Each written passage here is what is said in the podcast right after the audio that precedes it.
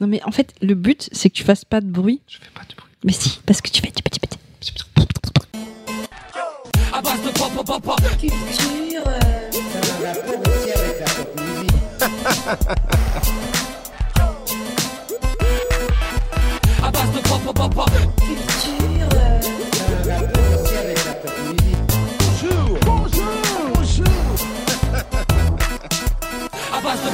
pop.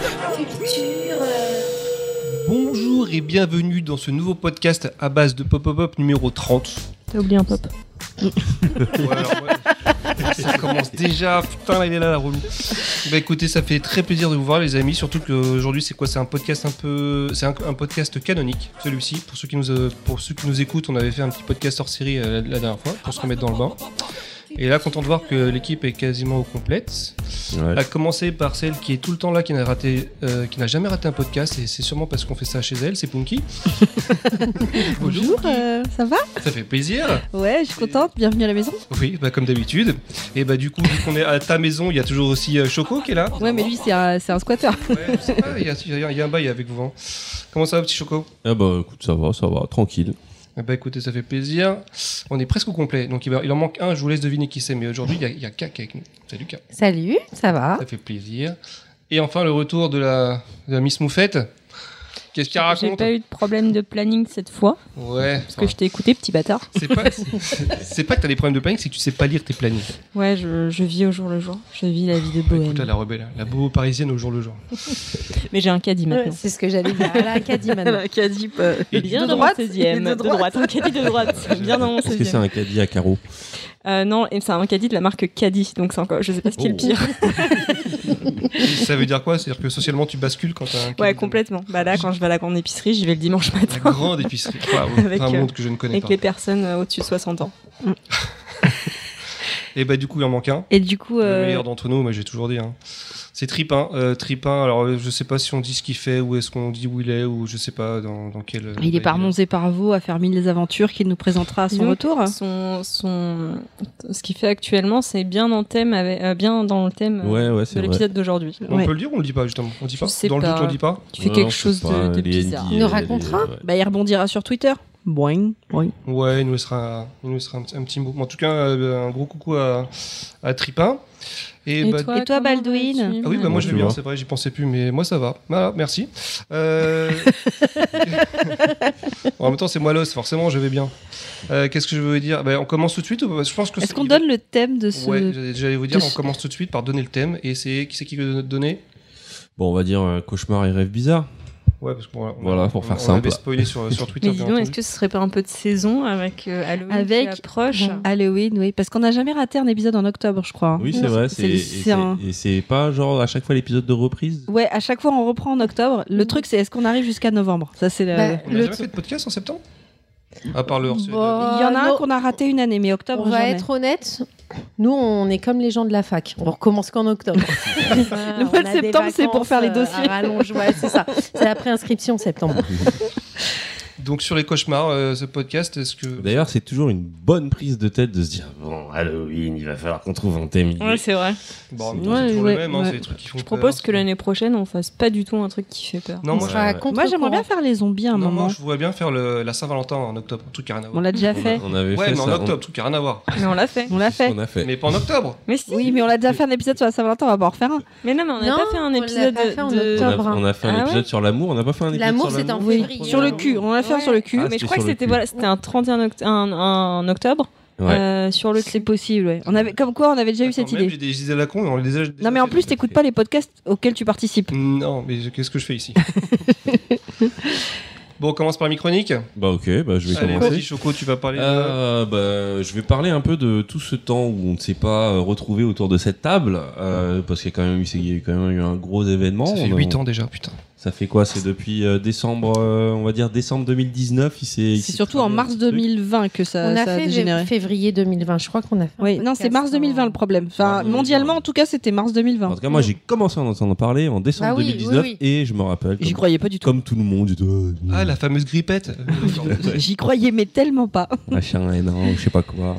Mais euh, ouais, non, bah, le Covid, en fait, ça a quand même eu euh, un sacré impact sur bah, sur cette période où on s'est pas retrouvé, euh, mine de rien. 2021, ma consommation de pop culture, je trouve, elle s'est retrouvée un peu impactée. Il y a eu pas cru mal que de dire ma, ma consommation de porno. Moi, de drogue, parce qu'il paraît qu'il y a eu des problèmes d'approvisionnement aussi. Mais je crois que même sur le porno, ça a eu un impact. hein. Sur la production de porno, forcément. Comment tu fais pour pas te toucher euh, Ah bah, typiquement, il y a, je sais pas. Est-ce qu'ils gardent les masques Genre, Non, mais c'est vrai parce qu'il y a eu une, toute une période où, enfin maintenant, euh, on a les tests, euh, on a les masques, mais tout le, tout le début de, euh, de, de l'arrêt euh, de, de la France, euh, on n'avait pas de masque, on n'avait pas de test, Ouais. euh, on n'avait rien. on n'avait pas de PQ. On n'avait pas de PQ. pas de PQ, ouais, c'est Donc il y avait vraiment aucun moyen de faire du porno euh, safe, quoi. Et, euh, et pff, avec, la- avec le manque de PQ, il n'y a même pas moyen de, de toute façon de se terminer porno. Ouais, plus de PQ, plus de sopalin, c'était triste. Ça.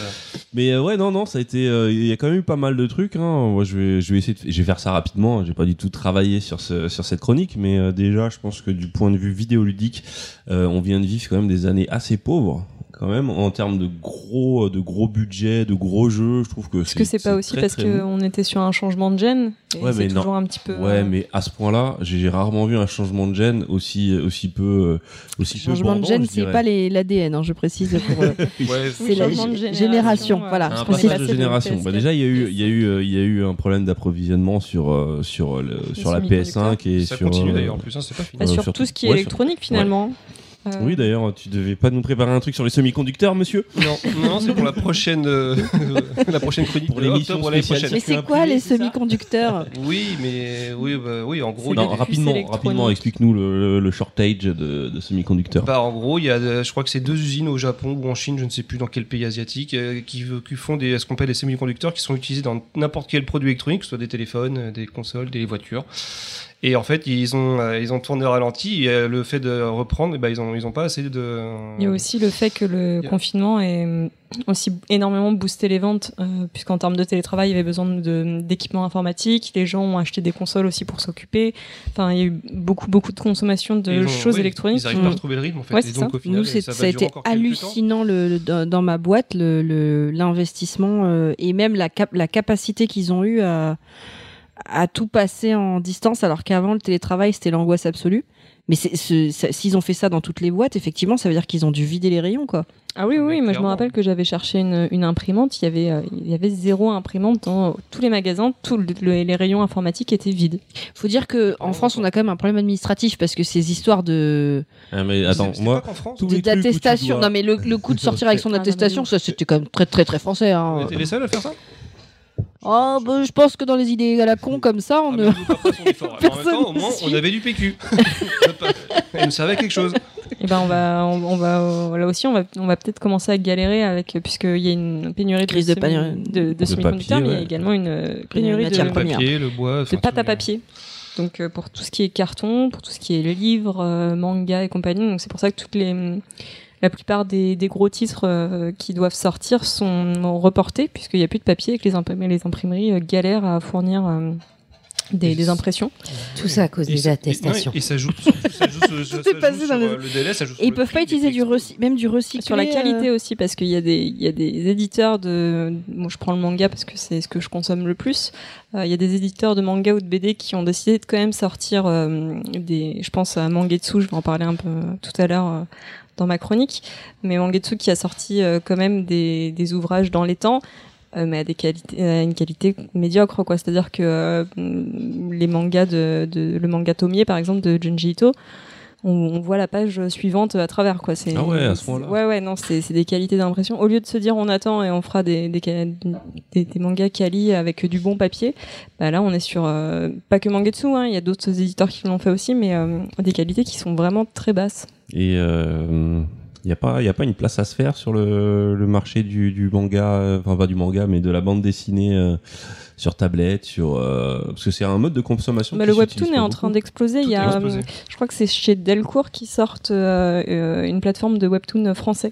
Ah ouais. Donc bah ça voilà. commence à sortir. Bon, j'ai entendu que surtout c'était que pas un- super quali, mais Je trouve que c'est un, ouais, ouais, parce que pour l'instant, moi, tout ce que j'ai vu en webtoon, il y a eu, en gros, il y a eu deux, trois exemples, je trouve, de, de, de on va dire, de BD numériques qui, que je trouve super. Il y a eu euh, notamment Florence sur euh, téléphone. Alors le webtoon, pour rappeler, c'est euh, des de, du manga, enfin de la bande dessinée numérique euh, dans un format, dans une pagination verticale, et Et c'est en couleur. Tu scrolles et c'est très souvent coréen.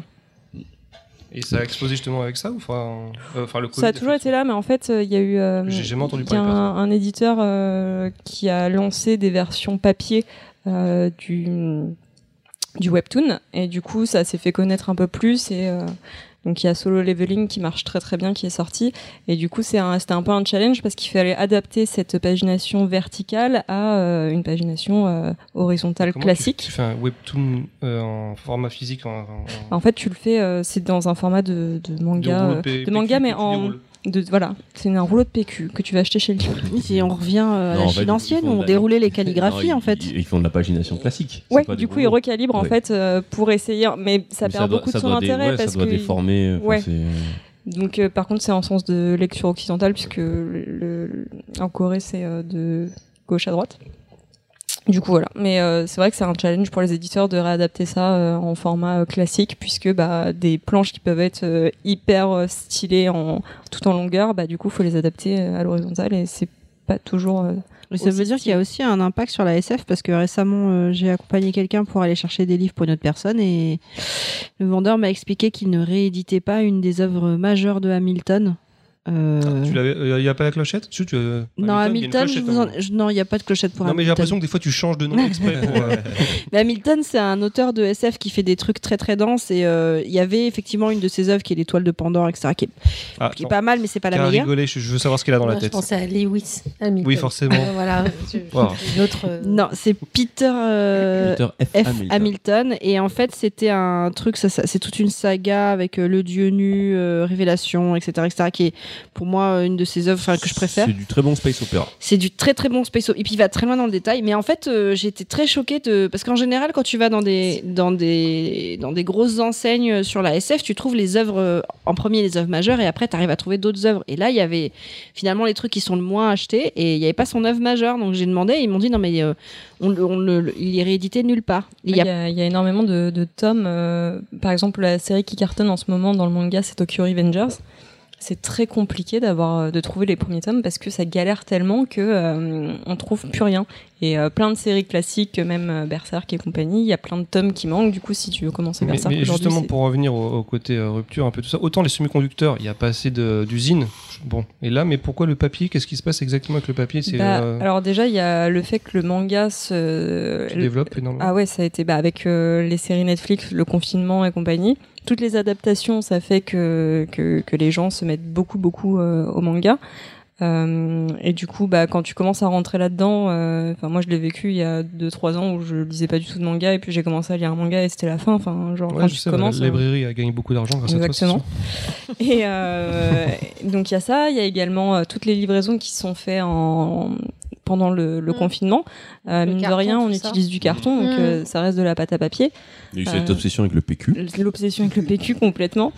Ce qui fait que bah, ça a créé toute une, une dynamique euh, et on n'en sort pas forcément. Euh, Justement, quand, quand on va s'en sortir, à quoi ça va ressembler le monde d'après? Parce que euh, déjà les prix ont explosé. Est-ce qu'ils vont servir de ça pour augmenter encore les, les, les prix ou est-ce que ça va Il n'y a redescendre pas que là-dessus, hein, il y a aussi les prix de livraison dès que tu... parce qu'il y a eu les maintenant il y a l'impact du Brexit, le vrai.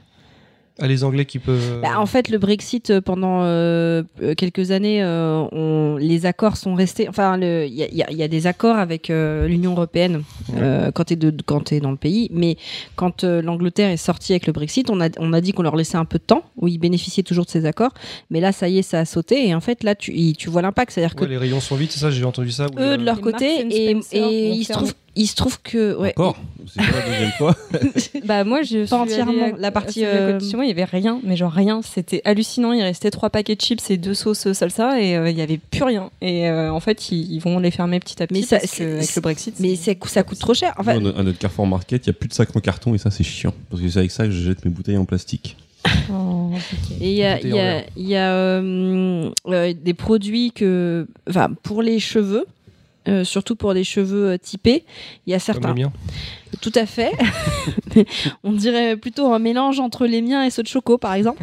Euh, si. Je crois savoir de quoi tu parles. Voilà. euh, pour ces cheveux-là, bah, tu sais, chercher des produits qui soient, euh, qui soient de bonne qualité, enfin, tu sais, qui soient bio aussi, qui soient machin, et il y en a, il y a- je trouvais pas forcément, enfin, on m'a recommandé des choses qui ne sont pas des produits français. Et du coup, j'ai, re- j'ai regardé les prix de livraison. Euh, en gros, la livraison, le produit coûtait 4 euros, la livraison coûtait 21 euros.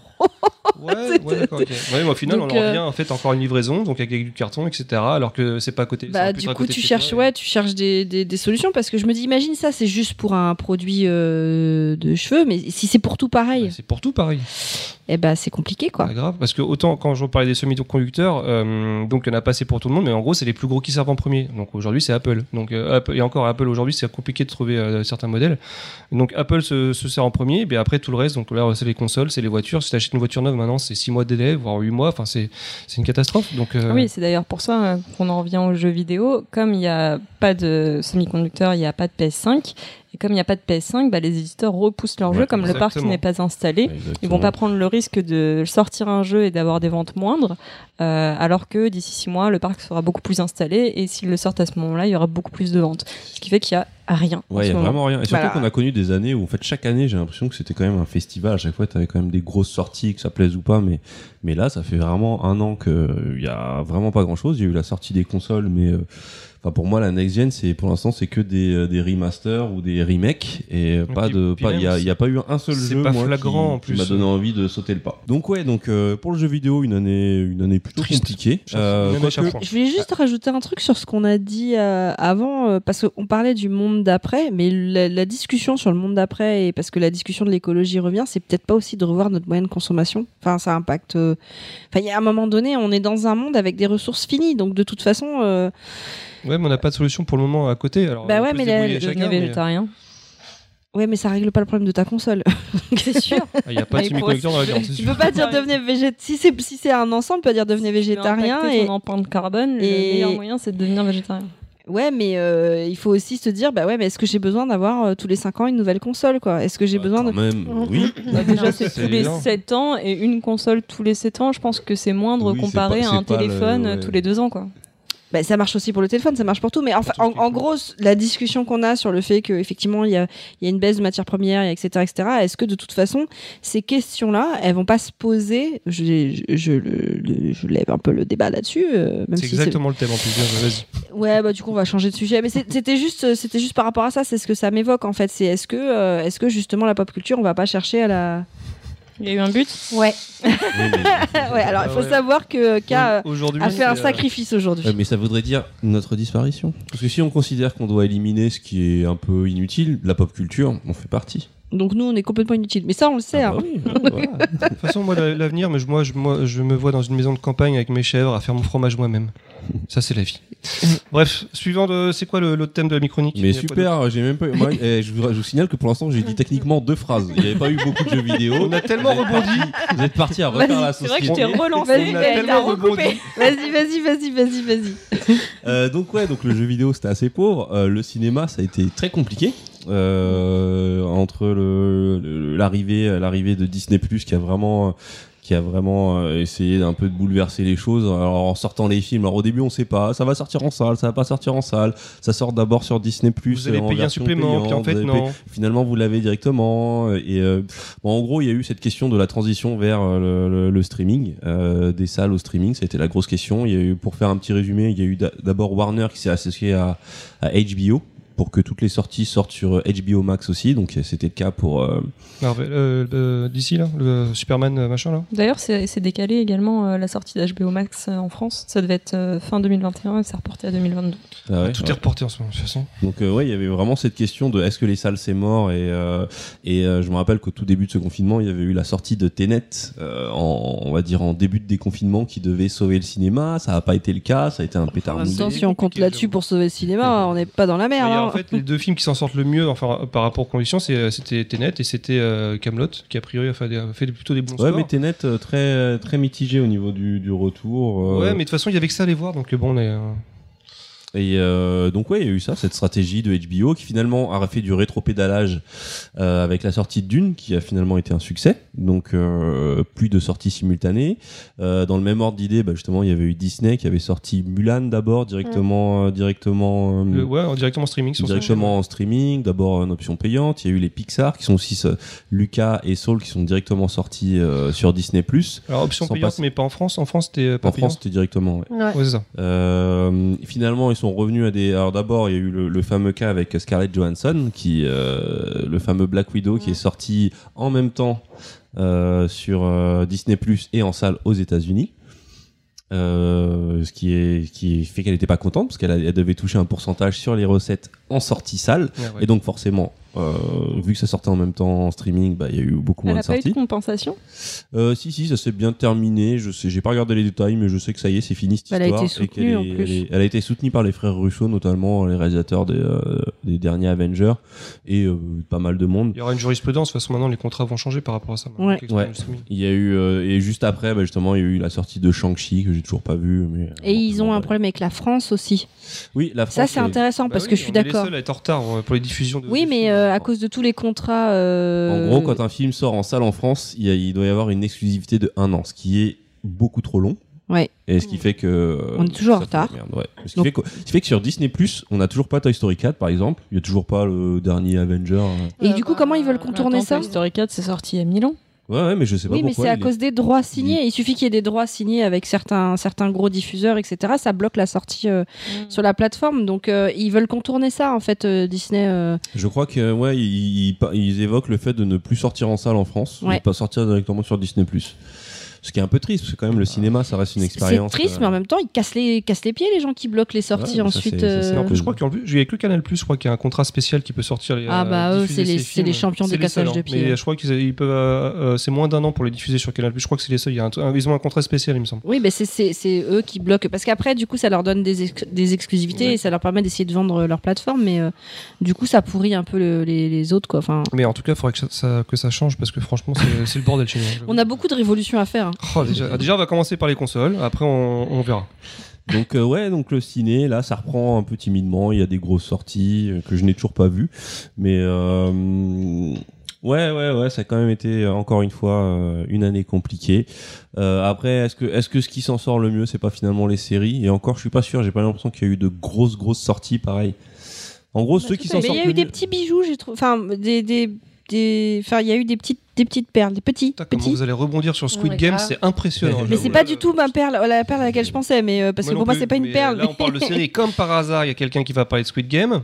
Non, moi, je- euh, juste avant qu'on parle de Squid Game, Mais j'ai- arrête de j'ai vouloir le- l'impression que les gens ont découvert le catalogue euh, Apple euh, Apple TV sur le tard pendant cette période, parce que Apple TV, c'est vrai que ça fait, je sais quoi, ça fait ça fait deux ans qu'ils sont sortis, mais ça ça fonctionne pas de ouf. Pourtant, ils ont des séries super qualitatives que j'ai découvert vraiment sur le tard. Moi, comme je l'ai dit dans l'émission précédente, Ted Lasso. euh, Est-ce qu'ils en ont un peu plus ça. Parce que euh, quand j'avais pris euh, l'abonnement, euh, quand j'avais acheté mon iPhone, il y avait un an offert, je crois. Ça arrive au compte-goutte. Euh, Il y avait 10 séries quoi dessus. Enfin, c'était. Ça reste euh, faible comme offre, mais c'est une, mais je suis, un- Si c'est en une fait, bonne série. à chaque fois, je suis, ouais, mais Moi, j'avais commencé me à suis- regarder un truc bah, avec euh, Jesse Pinkman, là, comment il s'appelle euh, Le mec de bah, Aaron Paul.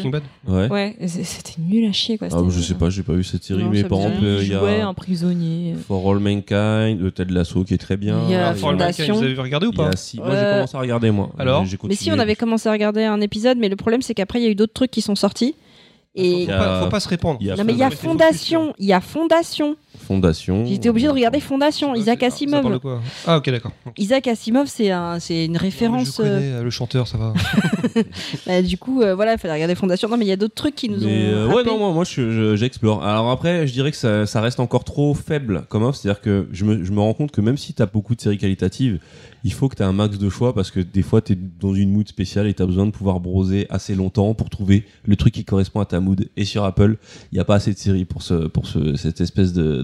Donc of tu préfères beaucoup de merde que un petit peu mais de la qualité. Je me rends compte que ouais, dans l'usage, ça marche beaucoup comme ça. J'ai l'impression que euh, les séries Apple euh, sont qualitatives dans la production. Mais après, je sais pas. Enfin, moi, ce que j'avais regardé, je trouvais que c'était quali. C'était très bien fait. Mais c'était chiant, quoi.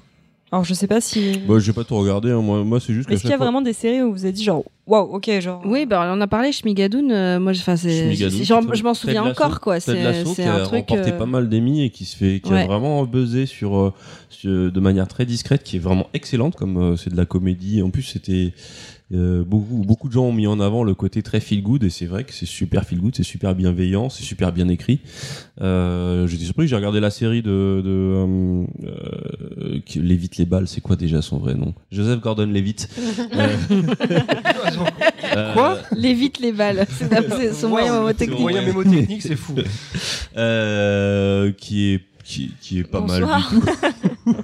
qui est ouais non c'est une petite série euh, type euh, c'est un peu c'est un peu prétentieux mais franchement ça se regarde c'est bien écrit bon ça a été annulé au bout de la première saison Ouais. mais euh, la série si qui est une bonne grosse série et je trouve que je- ce côté euh, c'est bien produit mais euh, c'est souvent un peu pourri je trouve que ça s'applique plus à Netflix qu'à Apple sur, sur Netflix il y a quand même beaucoup de séries qui sont vite faites Mais il y a tellement de trucs sur Netflix qu'il y a forcément du bien et du. Bah, c'est ce que je- en fait, dont on entend beaucoup parler. Alors que j'ai l'impression qu'on entend très peu parler des productions Apple originales. Bah, Ted Lasso, euh, pour le coup, enfin aux États-Unis, en tout cas, euh, là il y a comment il s'appelle, euh, comment il s'appelle l'acteur principal? Jason Sudeikis Jason Sudeikis, il vient de faire le SNL, ce qui est pas rien, en host, sachant que lui, en plus, c'était un ancien du SNL, mais en,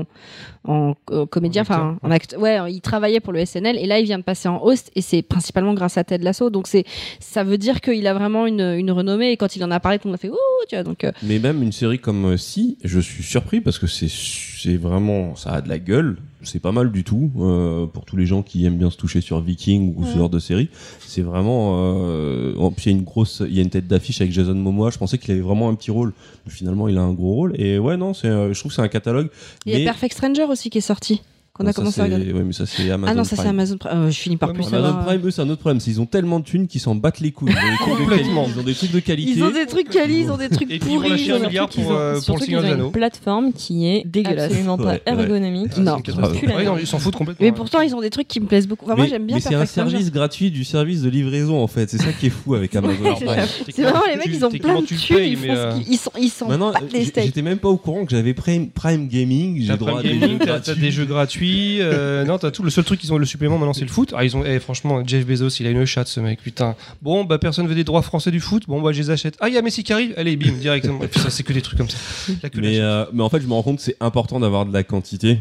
euh, parce qu'il y a ce truc de t'as besoin de pouvoir browser. Des fois, t'as besoin. Puis des même fois, quand t'es plusieurs dans un foyer, fois- il vaut mieux avoir plusieurs Et même plateformes. des fois, t'as besoin de voir de la merde, mais qui correspond au moment. Il y a vraiment ce truc de moment, je trouve. Il y a ce, il y a ce, ce grand, ce grand vide existentiel quand tu scrolles et que tu sais pas quoi regarder. Ouais, mais des et fois, qu'à tu un passes moment, que tu vas- à ça. À un moment, tu vas t'arrêter sur un Jean-Claude Van Damme. Tu vas te dire pourquoi pas. Que t'as déjà vu en plus. Ouais, et tu vas le regarder. Ça, tu peux pas le faire sur Apple. Ouais, Oui, mais tu sais, en France, on a toujours un décalage. Peut-être que Apple, sur ça un, va exploser dans sur un vieux France. film de danse allemand, tu vois. C'est c'est- tu vois, c'est ça, qui est magique avec Netflix, ce genre de plateforme. Donc il faut un petit peu. En fait, il faut un petit peu des deux, quoi. Ouais. Voilà. Il faut des programmes qualitatifs, mais il faut quand même de quoi, de quoi. euh, Et du coup, Netflix, est-ce qu'on peut rebondir sur le sujet de- Ouais, ça serait bien qu'on. L'augmentation. C'est Bah quoi, ouais, c'est- il passe Moffat un gros truc ces derniers temps. sur C'est Netflix quoi qui nous parle de la fameuse série qui a un succès? Ah, Squid Game? Ouais. Bah, Squid Game. Merci. par Alors, exemple. Non, mais je pense que tout le monde a entendu parler dans Ah ouais. le monde entier de Squid Game. Et du coup, qu'à se poser la question de qu'est-ce que c'est, qu'est-ce que c'est que Ouais, Battle on l'a- On l'a Royale? tous vu ici, hein, ouais. Oui, on l'a tous vu. Oui. On a tous vu Squid Game. On mais peut spoiler. Mais On, essayait de définir tous, ce qu'était euh, un ouais. Battle Royale. Bah, en fait, ça, ça vient d'un, d'un, d'un manga à la base, enfin, qui est devenu un film. Ouais. Voilà. Ça. J'ai, pas dit de Qui est bêtises. devenu même deux Parce que films. moi j'ai surtout vu, écouté j'ai surtout vu le, j'ai surtout vu le film. Euh, j'avais pas, vu- j'ai pas vu le manga et je et j'ai Bah, le manga, ils sont tout le temps en train de chialer apparemment. Et et il y a. J'ai vu, j'avais le vu mec le, le dessine film. super bien les doigts découpés en rondelles. Mais ça, c'est un c'est- souvenir que En gros, le, le concept c'était des étudiants qui étaient sur euh, sur euh, sur une île et c'est il ne peut en rester qu'un. Tu vois, c'est un peu Highlander Ouais. euh, gros, c'est japonaise. des- c'est des C'est Hunger Game, étudiants- mais la, ver- la vraie version. Bah, de- Hunger Games, c'est un battle royale euh, euh, adouci, mais- enfin, Ah, clairement, enfin, euh, euh, pour bisounours quoi. En gros, le premier film, ou en tout cas le, le premier film qui a buzzé et connu dans le- l'univers du Battle Royale, donc ça s'appelle Battle Royale, c'est un film euh, Et en gros, c'est une classe d'enfants euh, turbulents à qui on fait croire qu'on emmène euh, sur un voyage scolaire, et en fait on les emmène sur une île, on leur donne à chacun un sac euh, de façon aléatoire dans lequel il peut y avoir un flingue comme une poêle et ils doivent se démerder avec ce qu'ils ont. Ils sont lâchés sur l'île et ils doivent se buter. À la fin, il en restera qu'un. Et en sachant gros, le peuvent pas s'échapper parce qu'ils ont un collier s'ils Exactement, peuvent pas ils se ont- battre, ils sont, enfin, ils sont obligés de se taper. Mais alors du coup, euh, en termes de- d'éducation et de turbulence, Ah bah, ça fait moins de turbulence à la fin en fait, parce qu'il n'y en a plus qu'un seul. est-ce que ça règle le problème? A priori, oui. Mais ouais, voilà, c'est ce principe-là. Beaucoup repris dans le jeu coup, vidéo. c'est- ces C'est repris, partout et donc on appelle ça des univers de battle, en, en euh, gros, de le Battle Royale, ce qu'il faut retenir, c'est juste qu'à la fin, il n'en restera qu'un. Ça peut être, tu vois, Fall Guys, qui est par exemple un jeu vidéo de petits bonhommes tout mignons à qui tu fais des épreuves à la con, bah, c'est un Battle Royale alors qu'il y a personne qui se bute. C'est pas forcément on va se tuer. Ça revient très souvent. L'avant-dernière épreuve, ça faisait très Fall Guy dans Squid Game d'ailleurs, Euh, sur le, le- avec les plaques de verre. Ouais, voilà, il y a un petit délire comme ça. Ouais, oui, il y a complètement une épreuve comme ça dans Fall Guys où tu marches sur des, sur des panneaux. Oui, et Heureusement ouais. que j'ai dit qu'on allait spoiler. Ah oui, pardon. Et euh, donc voilà, le principe de Squid Game, si vous êtes euh, une des rares personnes qui ne l'a pas encore vu, c'est donc euh, des, un groupe de personnes euh, qui, enfin, c'est des personnes un peu partout en Corée qui n'ont pas d'argent et qui sont surendettées et à qui on propose de faire un, un jeu. On sait, ils savent pas trop ce que c'est au début en échange d'argent. Sauf qu'on comprend pas la valeur de l'argent parce que c'est une monnaie qu'on connaît pas. Ah oui. J'ai j'ai- j'ai 25 squatté milliards. Google 27 fois pour taper en one, en, en... ouais c'est ça. c'est bien, des- Est-ce que quelqu'un a fait la traduction Est-ce que quelqu'un sait que combien ça 45 représente milliards, ça fait combien en euros Je me rappelle plus, mais c'est. Non, mais même au début, c'est vrai que tu réalises pas. Il vient de gagner euh, 10 millions. Tu sais pas s'il a gagné 1000 balles ou 100 Ouais. 000 balles ou 10 000 balles. Tu sais. Il te propose 43 milliards à la fin. Ça représente combien? Ça représente 4 millions? C'est- Et du coup, le principe, c'est qu'ils vont aller dans une espèce de, de centre dans lequel euh, ils vont devoir s'affronter sur des jeux euh, qui sont des jeux, jeux typiques, euh, des jeux d'enfants mais coréens. Donc nous, on n'a pas forcément cette culture. Bah, là l'un, deux, trois soleils, on l'a. le 1, 2, 3 soleils, oui, Ouais, mais, les le, autres le jeux. Squid Game incompréhensible. Ah ouais, le jeu du calamar, là, j'ai rien compris. Ça Ah commence oui, sur une ah jambe ouais, en plus, ouais. le truc. C'est Rien sur une jambe, faut rentrer dans un truc. Pourquoi, ça- pourquoi ils disent un calamar alors que c'est un carré, un triangle et un rond, tu vois? Enfin, ça ressemble pas à un calamar. Enfin, c'est pas ça là. Non. Oh, bah, Non. oui, bon, bah, toi, t'es avec des enfants de Ah, 2 t'as de déjà vu 3 un ans, donc forcément. Ça demande à un enfant de 2 ans de dessiner un calamar, c'est ça. Bah, il Eh respecte ben, les perspectives. Eh ben, mais pose-toi voilà. les bonnes Il questions. a juste pas la tentacule en bas. Mais Ouais, mais c'est la tentacule qui fait le calamar, je suis désolé. Ouais, et du coup, comme on a dit, c'est un battle royale, donc à la fin, il n'en restera qu'un qui empochera tout le fric. Et, euh, et, on, euh, et c'est. Il y a un héros, alors va-t-il remporter les 46 millions? Waouh suspense. Ah, Est-ce que le héros va rester en vie? Et du coup, ce qu'on disait, c'est que pour les gens qui sont habitués à, à ce genre d'univers, ce genre de choses, c'est pas extraordinaire, mais que dans- On comprend pas à- de manière, de, voilà, de Ouais. manière mainstream. bah, en fait, moi, j'arrive, j'arrive à la comprendre parce que euh, c'est. C'est un. Alors, je dis pas que c'est une œuvre qui va te toucher, mais c'est un produit qui est bien fait, qui est bien dans la mise en un scène, produit dans qui a le. livré Netflix, mais Ouais, euh, mais il est, il est bien, euh, il est, il est bien ficelé. Enfin, c'est, franchement, c'est, c'est, c'est un truc, c'est propre. Moi, je, vais, je vais donner un petit exemple. Moi, c'est euh, euh, les premières fois que tu arrives sur Netflix et que tu vas regarder des trucs coréens, tu vas tomber sur des dramas. Euh, c'est pas aussi bien produit en fait. Non, mais il y avait par exemple, je prends le- l'exemple de Alice in Borderland qui est tiré d'un manga et qui est exactement le même principe c'est ou à peu Ouais, mais près. moi j'ai regardé Alice in Borderland et il y a ce côté qui, qui va mettre un frein à beaucoup de gens. C'est Gamin. que c'est beaucoup, non, c'est beaucoup Non. trop japonisant. À partir du moment où ils arrivent à la plage, c'est euh, c'est ça cabotine de ouf au niveau des acteurs. C'est Mm. plus du tout crédible pour la plupart des gens qui sont pas habitués à ça. C'est ça. Oui. Alors que là, alors, t'es dans un univers là- réel, enfin Et réaliste. et surtout, t'as une interprétation qui peut convenir à un public euro- européen, euh, enfin occidental. Oui, mais c'est pour ça que je disais que c'était euh, c'était un produit coréen de blanc comme l'a été Parasite.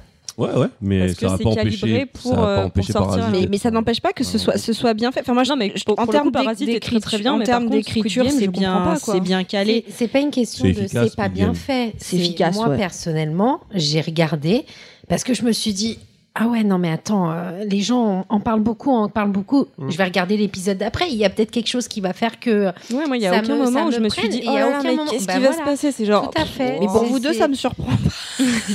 ça me Non, surprend mais- pas, mais moi j'ai pas mal de collègues ou d'amis qui en ont parlé, qui l'ont regardé et qui ne connaissent pas du tout ces univers-là. Et Mais par contre, ce que j'ai trouvé super, c'est que moi non plus j'ai pu en parler avec eux. savait euh, même pas ce qu'était un Battle oui, Royale. Donc tu vois, alors effectivement, j'en ai vu parce que voilà, mais je suis pas dans l'univers coréen. Je regarde, tu vois, par exemple, Parasite, je sais que je veux le voir, mais Mais pour moi, vous êtes dans la darkness. Mais voilà, je suis peut-être dans le côté sombre, mais euh, le côté obscur de la force, quoi.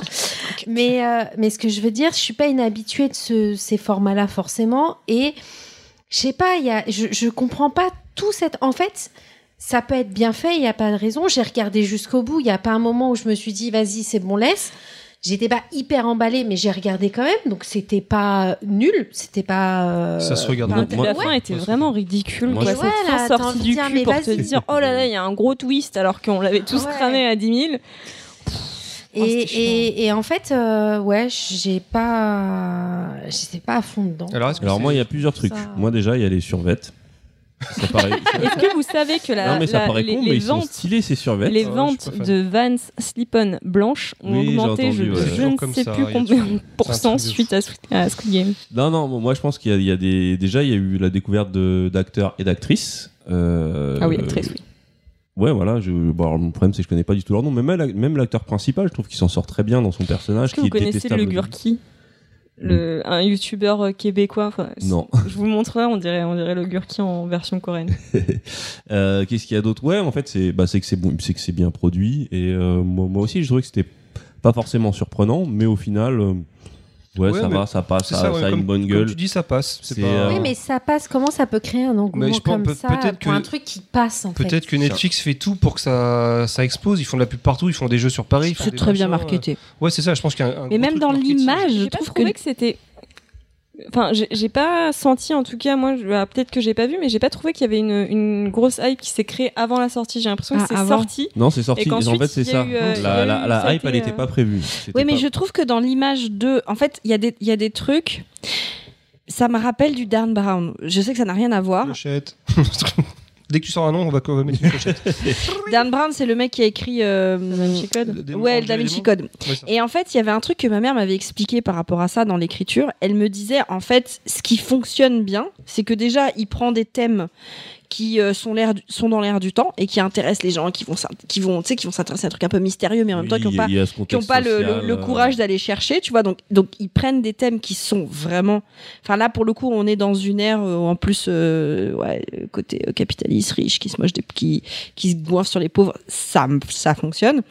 Il y a ça. Et elle, disait, en fait, entre chaque chapitre, ce qu'il fait, si tu regardes bien dans son écriture, c'est que il répond à une question et il leur pose une autre. Et du coup, pour des gens qui sont pas forcément habitués à ça, ça crée une addiction. Et en fait, si tu regardes bien dans les épisodes, euh, parce que je me suis rendu compte que plein de gens qui n'étaient pas du tout dans la darkness, euh, la dark room, mais ils disaient tous ah ouais non mais je l'ai je l'ai regardé en enfin j'a- j'arrivais pas à Je m'arrêter. comprends pas. Moi, je vois, je comprends. Mm. Enfin, je, je- Parce que en fait, c'est des, c'est des schémas scénaristiques et des, et des finalement des, hum, des fils scénaristiques et des, et des situations que même si vous n'avez pas vu ce genre d'œuvre, laisse-moi juste finir, vous connaissez. Dans, enfin, en fait, je ne pense que ça ne marche pas sur vous.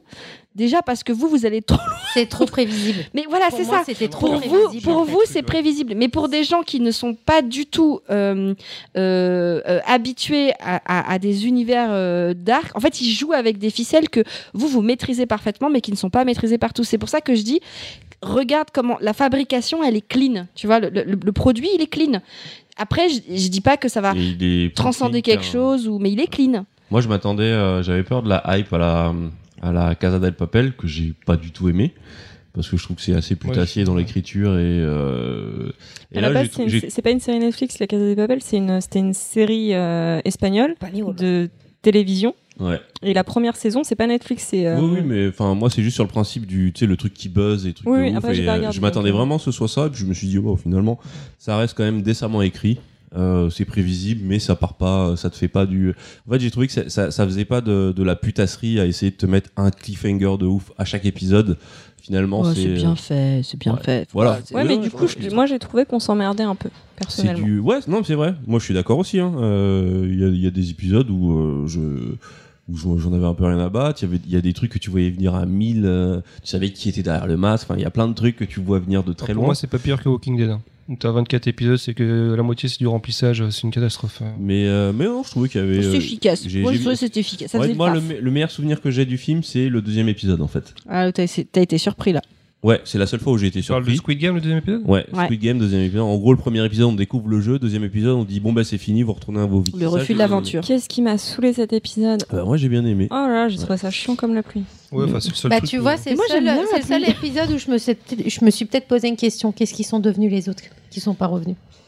Ouais, les Ouais, ça, je me suis. Tu vois Oh, pour- voilà, voilà. J'ai eu un questionnement euh, sur euh, 10 épisodes. Mais, je- et euh, puis ouais, mon ouais. personnage préféré, enfin le seul personnage que je trouvais cool, se termine d'une façon tellement pourrave que euh, que Mon personnage préféré aussi, j'étais un peu dégoûtée. euh, enfin, je trouve que bah, je pense que ça doit être la C'est un même. personnage Oui. féminin Oui, bah oui. Ouais, voilà, je suis ouais. deg. Parce que Bah, franchement, j'ai adoré ce personnage.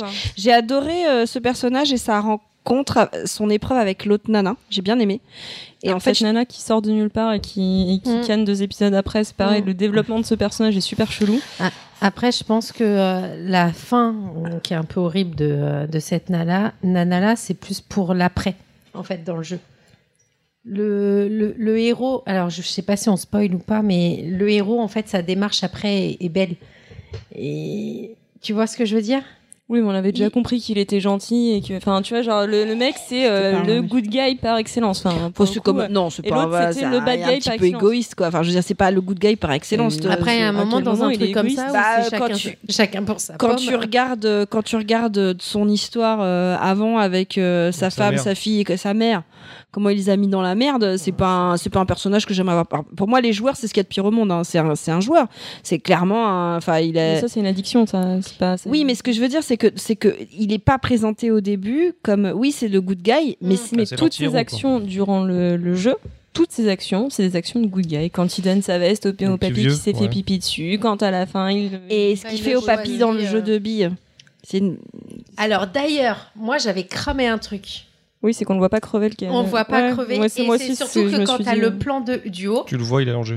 Non. Si Non. Alors j'ai Quand tu as le plan de haut Ouais, et que tu me vois, semble l'avoir vu. c'est le seul qui n'apparaît pas allongé au sol, mort dans la maison. T'es sûr Parce que me Je semblait, suis me certaine. semblait l'avoir vu en fait. Je suis certaine. J'ai regardé tout de suite et j'ai dit, euh, c'est bizarre. bah, il n'est j'ai- pas allongé lui alors qu'on voit tous les autres personnages allongés au sol.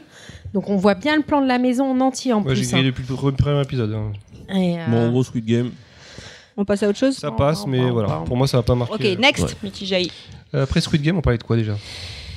C'est toi, Punky, je crois. Euh, alors moi je, vais, je vais être très très Ouais. je vais être très très rapide. Je suis retombée dans un truc euh, ça peut être débile. Euh, Ah ouais, le fameux truc qui va te tirer. Ah, vas-y. non mais c'est débile, c'est Oui, on pourri. sait, bon, on te connaît. Euh, je suis retombée dans Animal Crossing Ah, parce qu'en fait il y a eu de côté parce que c'était quand même un des événements jeux vidéo. il y qu'il a eu voilà il y a une il y a une vidéo euh, qui est euh, qui est sortie où ils annonçaient enfin des changements Nintendo Direct. parce que j'en avais un peu marre que ça bouge pas et on que parle bien d'un jeu où tu, tu cultives des navets et t'es payé en clochette. non mais en fait moi ce que j'aime c'est que je, je fais des je, je, je fais des je construis mon île tu Ah vois. oui, juste pour ceux, je sais pas si on en a déjà parlé de, mais pour ceux qui ne connaissent pas, peut-être contextualiser. Alors Animal fait Crossing, c'est un jeu sur euh, sur euh, Nintendo Switch où t'as des petits personnages. Nintendo Switch, Switch, fromage Switch, et t'as des personnages euh, tout mimi et t'as ton île et t'as des, tu fais venir des habitants et puis tu tu construis ton île. Enfin, je veux dire, moi c'est ce que je fais. Hein, D'accord je... que tu fais rien en fait. tu Non, ouais, C'est non, de la tu, non, si, euh, t'es La déco, c'est de la déco. Voilà, c'est- Didine a fait la. Non, mais allez, je suis. Non, alors je vous explique. Quand j'ai eu l'annonce, parce que je touchais quasiment plus à mon île, je suis revenue sur mon île et je me suis C'était dit. quoi les annonces? Parce que. Ah, en fait, il y a eu, euh, y a, parce que on se plaignait avec, euh, je suis avec euh, deux trois personnes avec qui on s'est pris un, un abonnement euh, collectif euh, Nintendo Switch. Euh, comme ça, on fait des jeux ensemble et on était tous sur Animal Crossing et on est tous en train de dire ouais, on va arrêter parce que machin. Et du coup, ils ont lancé une vidéo avec tout un tas de mises à jour euh, que vous pouvez voir sur euh, internet où il va y avoir euh, euh, un bar, il va y avoir plein de En trucs. fait, quand nouveaux. tu joues pas à ce jeu, c'est ça te parle pas du tout toutes Non. ces annonces parce qu'il y a un, C'est difficile à il y a un expliquer. bar et maintenant vous allez pouvoir euh, euh, configurer tel meuble à tel endroit et le mettre dans un réservoir et monsieur, comme ça, ça. Lapin va pouvoir. Oui, ça, je sais, ça peut pas parler, mais du coup, enfin Ouais, bref, il va y avoir plein de changements. Il va y avoir un nouveau bateau et tout. bref, du coup, en fait, ce que j'ai décidé, c'est que je me suis dit, tiens, je vais faire de la place sur mon île. En, at- en attendant le prochain DLC. Sauf que je me suis transformée en Hidalgo et j'ai fait le Grand Paris. C'est-à-dire qu'en fait, là, je suis non-stop dessus et j'ai changé toute la configuration d'île parce que j'ai commencé par un petit bout en me disant je vais refaire ça et j'ai recommencé à tout. Donc je suis, je suis redevenue addict parce que je refais. T'es en travaux, quoi. je suis en C'est un peu comme les gens qui jouent à Minecraft en fait, le côté. Mais c'est exactement voilà, ça, c'est parce que tu peux faire des falaises, C'est des. ce qu'on appelle un jeu des- bac à sable en fait. Eh ben, en fait, ce que j'ai fait, c'est que j'ai mis un musée qui descend d'une Ouais, falaise avec une. C'est plus déco que. Ouais, non, mais Parce c'est- que Minecraft, tu peux vraiment façonner l'univers et créer des, Non, mais là, tu peux, choses. tu peux plier tes pantalons, je pense. Y a pas un truc Non, comme mais ça tu peux faire c'est des falaises et des et des hum, et des cours d'eau. Et en fait, là, par exemple, j'ai mis mon musée sur une falaise. J'ai fait une espèce de cascade sur lequel j'ai mis des des, des des trucs assez stylés. Ça descend, cascade, ça part tout et puis j'ai recalculé comment tu mettais les maisons et j'ai fait des des quartiers par couleur de fleurs parce qu'entre temps j'ai récupéré quasiment toutes les fleurs. D'ailleurs j'ai réussi à avoir une rose noire euh, qui était super. Putain, Par rapport à- Elle en a plein de ça. Des roses noires? Elle a que des roses noires, des tulipes noires, dorées. Mais il y a- c'est un business à faire, il y a beaucoup d'argent. hein. J'ai eu plein de trucs que j'avais pas. c'est euh, quel euh, niveau On peut comparer ou pas? En fait, je vous explique pourquoi ce jeu est, est- déjà un pendant le Covid. Moi, ça m'a fait du bien. Ouais, c'est Ouais, je en pensais fait, pas. ouais, je voulais juste C'est du jeu feel good, c'est ça. C'est du feel good. sur- parce que ça a été quand même C'est un jeu qui est sorti pendant le Covid. De ouf Et en C'est fait, un jeu qu'on euh, a tous acheté. Euh, et qu'on alors qu'on n'aurait jamais acheté si moi par ça. exemple je l'ai pris pour ma copine euh, mais euh, en, en- en temps normal on n'aurait jamais lorgné là-dessus enfin, Bah, en fait, je, je te cache pas que moi, pendant le Covid, c'était un truc où ça me permettait de, ouais, de sortir. C'est un jeu feel good. Et puis, euh, ouais, en fait, il y a aussi un autre truc, c'est que dans ma situation, gestion, ac- donc dans ma situation actuelle, t'as forcément envie de faire plein de trucs Tu peux faire des fromages dans ma situation actuelle, c'est parfois difficile de faire des gros jeux, tu vois, Euh, parce que des fois, j'ai besoin de Tu veux dormir. dire des grosses sessions Là, tu peux jouer Des- 10 minutes en gros, ça Et là, en fait, ouais, tu peux prendre le, le jeu, arrêter. Enfin, c'est- ça devient compliqué maintenant de faire des, des gros jeux. Il faut vraiment que je m'en réserve un ou de me, enfin voilà. Donc euh, là, du coup, ouais, je Surtout le prends. tu perds le fil de l'histoire alors que là finalement t'es dans un Voilà, c'est et- pas grave. euh, voilà, c'est, c'est facile en fait. C'est facile euh, d'accès. Ce qui explique pourquoi il a autant de succès. bien sûr. Mais je pense que par contre, euh, c'est vraiment un jeu. Bon, moi j'ai vraiment, euh, je vais, je vais essayer de me lancer, d'aller sur Ouais. l'île de, de Punky. Je vais lui laisser aller Ah sur oui, alors, par contre, euh, scandale le fait que Ah oui, tu ne ouais, puisses ça. avoir qu'une seule île par jeu. Et si tu veux avoir deux îles différentes parce que tu es deux personnes, Il faut deux consoles. deux jeux. Non, non, deux jeux. Ah, il faut Ah, deux jeux. Deux jeux. Non, parce Ah, je que qu'il fallait la deux mémoire consoles. est dans, le, dans la cartouche. Je croyais qu'il fallait deux consoles. Je crois. Non, la mémoire, elle est sur. Bah non. Non, la mémoire elle est sur la console. console parce que mon pote il a tout perdu. Il a changé, Non, il a elle est changé pas- de console, il a pas fait la bonne manip, il a revendu sa console chez. euh, Je te fais une dédicace, je sais que tu nous Ah, écoutes Euh, et je te dis un spécial dédicace Monsieur C'est Convention. deux consoles et pas deux jeux. Oui, parce qu'en fait Ouais. il a Ah changé, bah oui, oui, il a oui. changé de console. Par console. Il a changé de console, il a pas fait la manipulation qu'il fallait, il a revendu sa à- console chez ch- dans une grande enseigne de jeux. aussi parce que j'ai Et il a tout perdu. à C'est mes ce potes. qui s'est et passé euh, avec Escarina. je t'oblige de citer, citer son nom, forcément. C'est- elle aussi elle a eu ça Elle a changé, la- c'est ce que Non mais il Ah paraît qu'il y avait une manip à la faire, il a OLED. pas fait, fallait mettre son truc euh, sur Bah, cloud. soit t'as un compte Nintendo, je crois que c'est ça se, t'as les sauvegardes dans le cloud, sauf que si C'est ça, il fallait sauvegarder sur cloud, euh. Non mais lui il avait bisou à il l'avait il- il l'avait Le et il bisou l'a pas fait. euh, quotidien de voilà. Mais par contre, c'est un jeu que je trouve super intéressant parce que ça donne un peu des pistes sur. Là, en ce moment, tout le monde parle de metaverse et tout, et je trouve que entre ce jeu-là, entre l'utilisation de Minecraft par les jeunes, entre, enfin, certaines expériences commencent à voir un peu ce qui, ce que pourraient donner ces fameux metaverse. Enfin bref. En gros, c'est Voilà. sur- c'est surtout le jeu qui, euh, qui réunit tout le monde, les, les Mm. grands, les vieux, les moins jeunes, les femmes, les hommes, un peu tout, un peu tout. C'est Euh, facile. Donc t'as dit, t'as parlé de ce que. C'est tout. Ok, ça. Pour ma microdique. Donc il reste qui en fait? Tu me pointes. Ah bah, on est obligé que d'en parler, moi, Baldwin. Bah ouais, parce que ça me Parce que concerne là, là, là, il y a un problème. Je suis désolé. T'as fait quelque chose qu'il fallait pas faire. J'ai chié. Non, mais vous, vous avez tous entendu, euh, ça fait, ça fait les, les gros titres que euh, Alec Baldwin, l'acteur, non pas, pas moi, a tué une, a tué. Donc c'est quoi C'est une directrice de photo Ouais, directrice Ouais. de photo et et a blessé gravement le, le- le réalisateur. Le donc euh, on en parlait un peu en off, mais euh, pff, euh, déjà bon, il y a une enquête en cours. On va savoir, on va savoir exactement ce qui s'est passé, mais bon, ça fait toujours un peu bizarre de- d'entendre ce, ce type d'histoire. D'autant plus que c'est il y a le préjudice déjà à Brandon Lee. C'était déjà arrivé exactement la même chose. Mm. Et là de savoir que ça, bah, en fait, il s'est- ça, c'est a priori c'est exactement la même chose. Tu te dis mais comment ça peut encore arriver quoi? Le coup des balles à blanc, le coup d'un, je sais pas, d'une balle ou d'une douille qui est restée bloquée, on sait pas exactement ce qui s'est passé. Mais bon, bon euh, une directrice Bah, de photo qui perd, qui perd la vie, euh, un acteur euh, qui est dé- dé- détruit, parce que je vois pas comment il peut, euh, peut revenir de ça. Oh, Bah, ça me paraît compliqué là. Mm. Donc euh, ça fait un peu mal au cœur, mais euh, je, honnêtement, je comprends pas. J'ai hâte de savoir exactement les, les tenants, les aboutissants de l'enquête, parce que je, je sais pas, je comprends pas. Honnêtement, je sais pas. C'est comme Ah, les c'est, imprimantes, ça, c'est des technologies qui n'évoluent pas. C'est euh, non mais je rigole. Ouais, t'es parti loin là. je, je- je- Non, non, Ouais, mais, c'est- euh, mais oui. le fait, le, le fait de, d'utiliser toujours la, la technique du canon bouche, parce que j'imagine que c'est ça, euh, le fait de boucher un canon quand on tire des balles à blanc Oui, avec, c'est ça, avec ça. des balles, c'est pas des, c'est pas des vraies balles, mais ça reste quand même des projectiles. Si, si- si le canon se débouche, ne serait-ce que ce qui bouche le, le canon peut, ça, peut devenir mortellement dangereux. Enfin, il y a, Ça me paraît. euh, Ouais, de faire évoluer. Alors, aberrant. que- D'autant plus qu'ils utilisent des vraies armes. Alors, il y Mm. aura peut-être pas moyen de faire des fausses armes ou qui ressemblent à des vraies. Je sais pas, je comprends pas euh, Mm. pourquoi ça a l'air d'être aussi. euh, Ils ont tellement d'armes aux États-Unis. Ouais, c'est Ouais, ça, les. Ricos. ont- Et en plus, euh, le- l'état dans lequel c'était tourné, c'est le troisième état le plus armé des États-Unis. Donc, à mon avis, Ouais, il y a tu- tellement d'armes qui sont par pas terre, t'as- chiées, tu euh, chopes un flingue. Ce qui est marrant, c'est quand tu, ceux qui sont convaincus de ce genre de choses, parce qu'on en connaît, quand tu leur parles de ça, c'est pour eux, c'est leur droit à la liberté d'avoir une arme. Enfin, c'est vraiment un truc. euh, le débat, il est impossible. Ah, Quoi. le droit de te défendre, d'accord, mais avoir une arme. enfin, Non, mais le débat, il est impossible quand c'est des gens qui sont. Ils sont éduqués, tu veux dire? Ils ont été éduqués Bah, avec c'est cette oui, c'est un truc pour eux. C'est Si, c'est des Américains qu'on connaît qui. ouais, des, qui sont et c'est des gens par ailleurs, mais euh, absolument adorables. Tu vois ce que je veux dire? C'est pas. c'est- tu- Ah bah, euh, non mais ce que je veux dire c'est que tu euh, t'imagines t'imagines euh, pas du tout euh, que cette personne euh, penserait comme ça et puis un jour le sujet est venu et tu te rends compte que ouais c'est c'est pour eux c'est parce que ils ont grandi dans une dans une famille euh, qui est pro euh, gun etc et et euh, ils se remettent pas du tu tout en question que là-dessus. t'as des potes de droite. Hein. Bon, bon, toi, toi, avec ton caddie de droite, là, t'es Ah, en train de jure. sombrer. Hein, que- Tu fais attention parce que ça va vite, une petite, petite peau de banane, et puis, euh, Je te- Et je me casse la hanche, ma hanche en plastique. bah, c'est ça, hein, ça peut aller très, très, très, très vite. hein. Et tu te retrouves sur CNews, tu sais pas pourquoi. On n'y est pas encore, on n'y est pas encore. Mais on a, ouais, on a des podcasteurs assez éclectiques ici. On touche tout, à tout le monde. Bah voilà, en fait, moi je voulais juste parler de ça. Est-ce que vous avez d'autres trucs à rajouter pour la micronique ou pas? Non, mais on s'est Non. fait une bonne Moi, j'ai une Ouais. devinette à vous faire. Vas-y. Ah oui, attends, mais Ah Oui. Puisque j'ai découvert. Vas-y, euh. En fait, elle est dans le game. Ouais, euh, moi je suis dans le game, vous les gars. faites. Euh, j'ai découvert que j'avais euh, une, euh, une cousine, donc ma cousine germaine, qui était une actrice. Et euh, une actrice que j'aime beaucoup en plus, donc c'est vraiment marrant.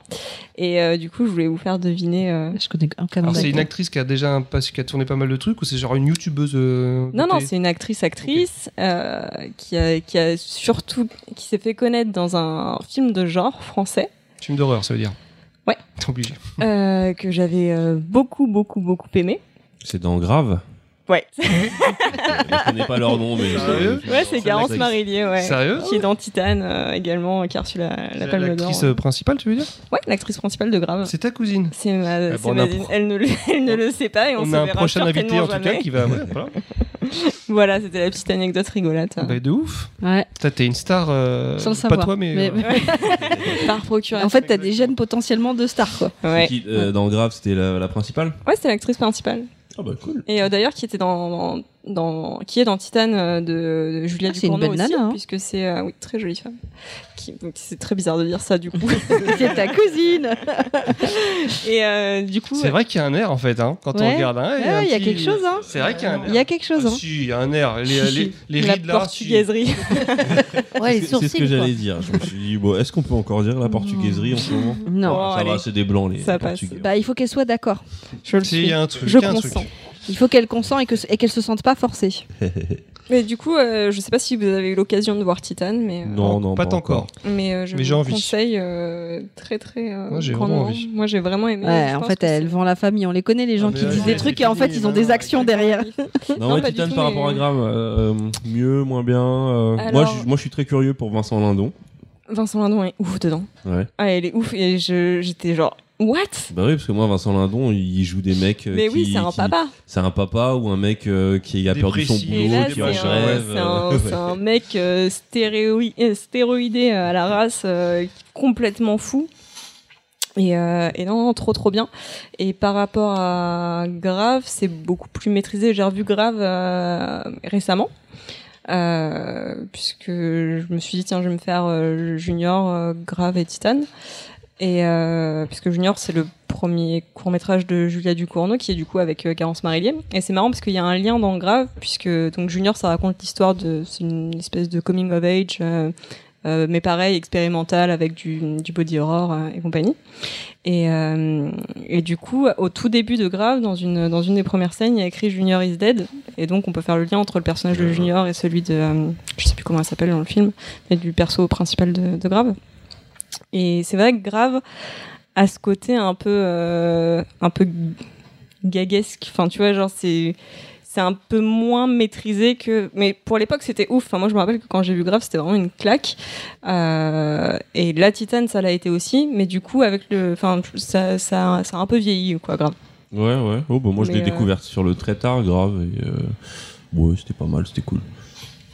Mais j'avais pas l'impression que c'était gagasque. Non, c'est pas gagasque. Gagasque, c'est le- c'est pas un bon terme, mais euh, disons que dans les, dans, les, dans les effets spéciaux, tout ça, c'est et dans la photographie, c'est un petit peu. Ah oui, euh, d'accord. c'est un peu moins léché. Ouais, c'est oui, parce que c'est vrai que moi, les- le, le- le peu d'images que j'ai vu de, de Titan, ça fait très euh, vinaigrette. Il y a, enfin, tu sens le Oui, côté. il y a euh, un côté, euh, il y a des néons. Esthétisant, néon, euh, couleur euh, très flashy. Mais ouais, non, ça avait l'air cool. Non, c'est très très chouette, je vous le conseille. C'est euh, c'est- c'est- c'est Ouais, c'est largement fucké, mais euh, voilà. Voilà, c'était la petite anecdote. Ouais, de ouf. Aussi, en cherchant bien, moi aussi, je dois avoir quelqu'un de connu. hein. Enfin, C'est pas en plus la raconter. Hein. À commencer par Baldwin. Alors, bon, bah, mi chronique finie, j'ai envie de vous dire. C'est bon, J'ai c'est envie, une- j'ai envie de dire petite pause. Ouais, parce que la mi-chronique, elle a duré déjà deux heures là qu'on enregistre. Hmm, je, je ra- réduirai. À mon avis, Oui, il va on va dégraisser. Allez, pause pipi.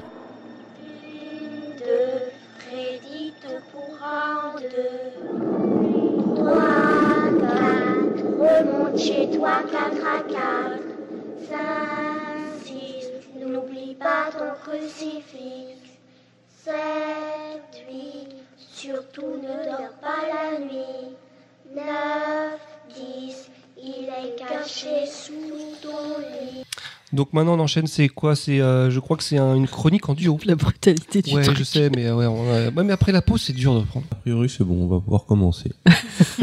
Donc, je crois que c'est une première, une des premières qu'on fait une chronique en duo. c'est Ouais, ça? non. Punky Choco. Non? Euh, alors ce duo-là, ouais. Ponky Choco, je crois que c'est le on a déjà premier. fait une chronique en duo? On en avait Oui. préparé une autre, mais qui n'est pas sortie. Ah ouais, mais donc elle compte pas. Hmm. Ah bah oui. Donc, avez euh, pas fait une chronique tous les deux à un moment Ah non, ah non, c'est pas c'est deux. volontaire. c'est pas la première ensemble. chronique en duo, mais c'est la première Ouais. chronique sur ce duo-là. Ok, bon. Eh ben, bonne chance. Bon, let's go. Donc euh, notre notre chronique, euh, elle est elle est plus à l'image de Choco que de Punky, j'ai envie de dire. C'est-à-dire, elle est grande. Elle, euh, elle peut Et- partir un petit peu par- un petit peu partout, mais on va essayer de rester focus. Donc l'idée c'est de se remettre un peu des devs sur ce que c'est quoi le cauchemar, sur qu'est-ce que qu'est-ce qu'on retrouve en pop culture. Bref, on verra où on ira. La première chose que j'ai été chercher, moi, c'est la définition de ce que c'était qu'un cauchemar, pour qu'on soit tous d'accord. On commence par les bases. t'as Eh ben la base, c'est c'est un rêve pénible dont l'élément dominant est l'angoisse. Ça, c'est la définition officielle. Donc euh, voilà, ça parle à tout le monde. Et l'étymologie, j'ai trouvé ça assez marrant. Ça vient de coquer, C-A-U-Q-U-E-R, E ou cocher, euh, qui veut dire donc pressé, et de mar, qui veut dire donc fantôme. Donc presser des fantômes. ça.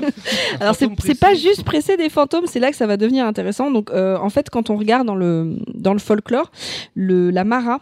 Euh, dans le folklore euh, scandinave, c'est un, c'est un spectre malveillant. En fait, c'est une belle jeune femme qui s'introduit par les trous de serrure Je pensais par d'autres trous. un trou de serrure et elle s'installe elle s'installe sur la poitrine du dormeur euh, qui va donc euh, suffoquer et Ah donc ça oui, fait ça. penser à certains types de Pressé, D'être Ah, pressé. oui, c'est sauf- marrant parce que c'est un truc qui revient beaucoup dans, euh, dans la, mince, la paralysie du sommeil. oui mais c'est exactement ça Et, euh, et c'est un truc qui est de voir une masse. euh, C'est ça, mais euh, c'est pas forcément euh, représenté Ça par une jolie. beaucoup dans le par une face jolie sitting femme. sur les sites porno. attends là, là, on n'a pas compris vous avez parlé en même temps Mais c'est pas aussi représenté par un- une espèce de monstre, parce que là tu me parles d'une jolie jeune fille, mais très souvent j'ai vu des, des représentations, des dessins ou une espèce de, de monstre. alors justement après en fait dans le dans le, la, des- la, la description du cauchemar dans l'histoire ça a commencé par ce truc là en fait ça a commencé par la paralysie du sommeil par cette vision euh, et même on le retrouve dans les visions euh, bibliques enfin c'est cette espèce de, de de masse de monstres de démons peu importe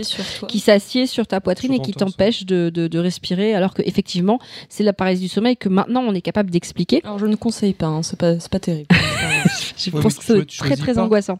Là en fait c'est horrible parce que tu es conscient, t'as les yeux ouverts et t'es conscient de ce qu'il y a autour, mais tu ne peux pas bouger ni parler, donc euh, t'as t'as l'impression de faire un AVC. Bah, en fait, j'allais en parler après, mais effectivement, c'est décrit euh, euh, entre guillemets médicalement comme c'est un état où en fait, euh, pour éviter que tu te tu fasses des dingueries quand tu dors, ton corps il se met à l'arrêt. En fait, il y a des des choses qui sont envoyées dans ton corps pour que ça s'arrête. Et le problème, c'est que là, le, le, le dormeur se réveille, à- est conscient.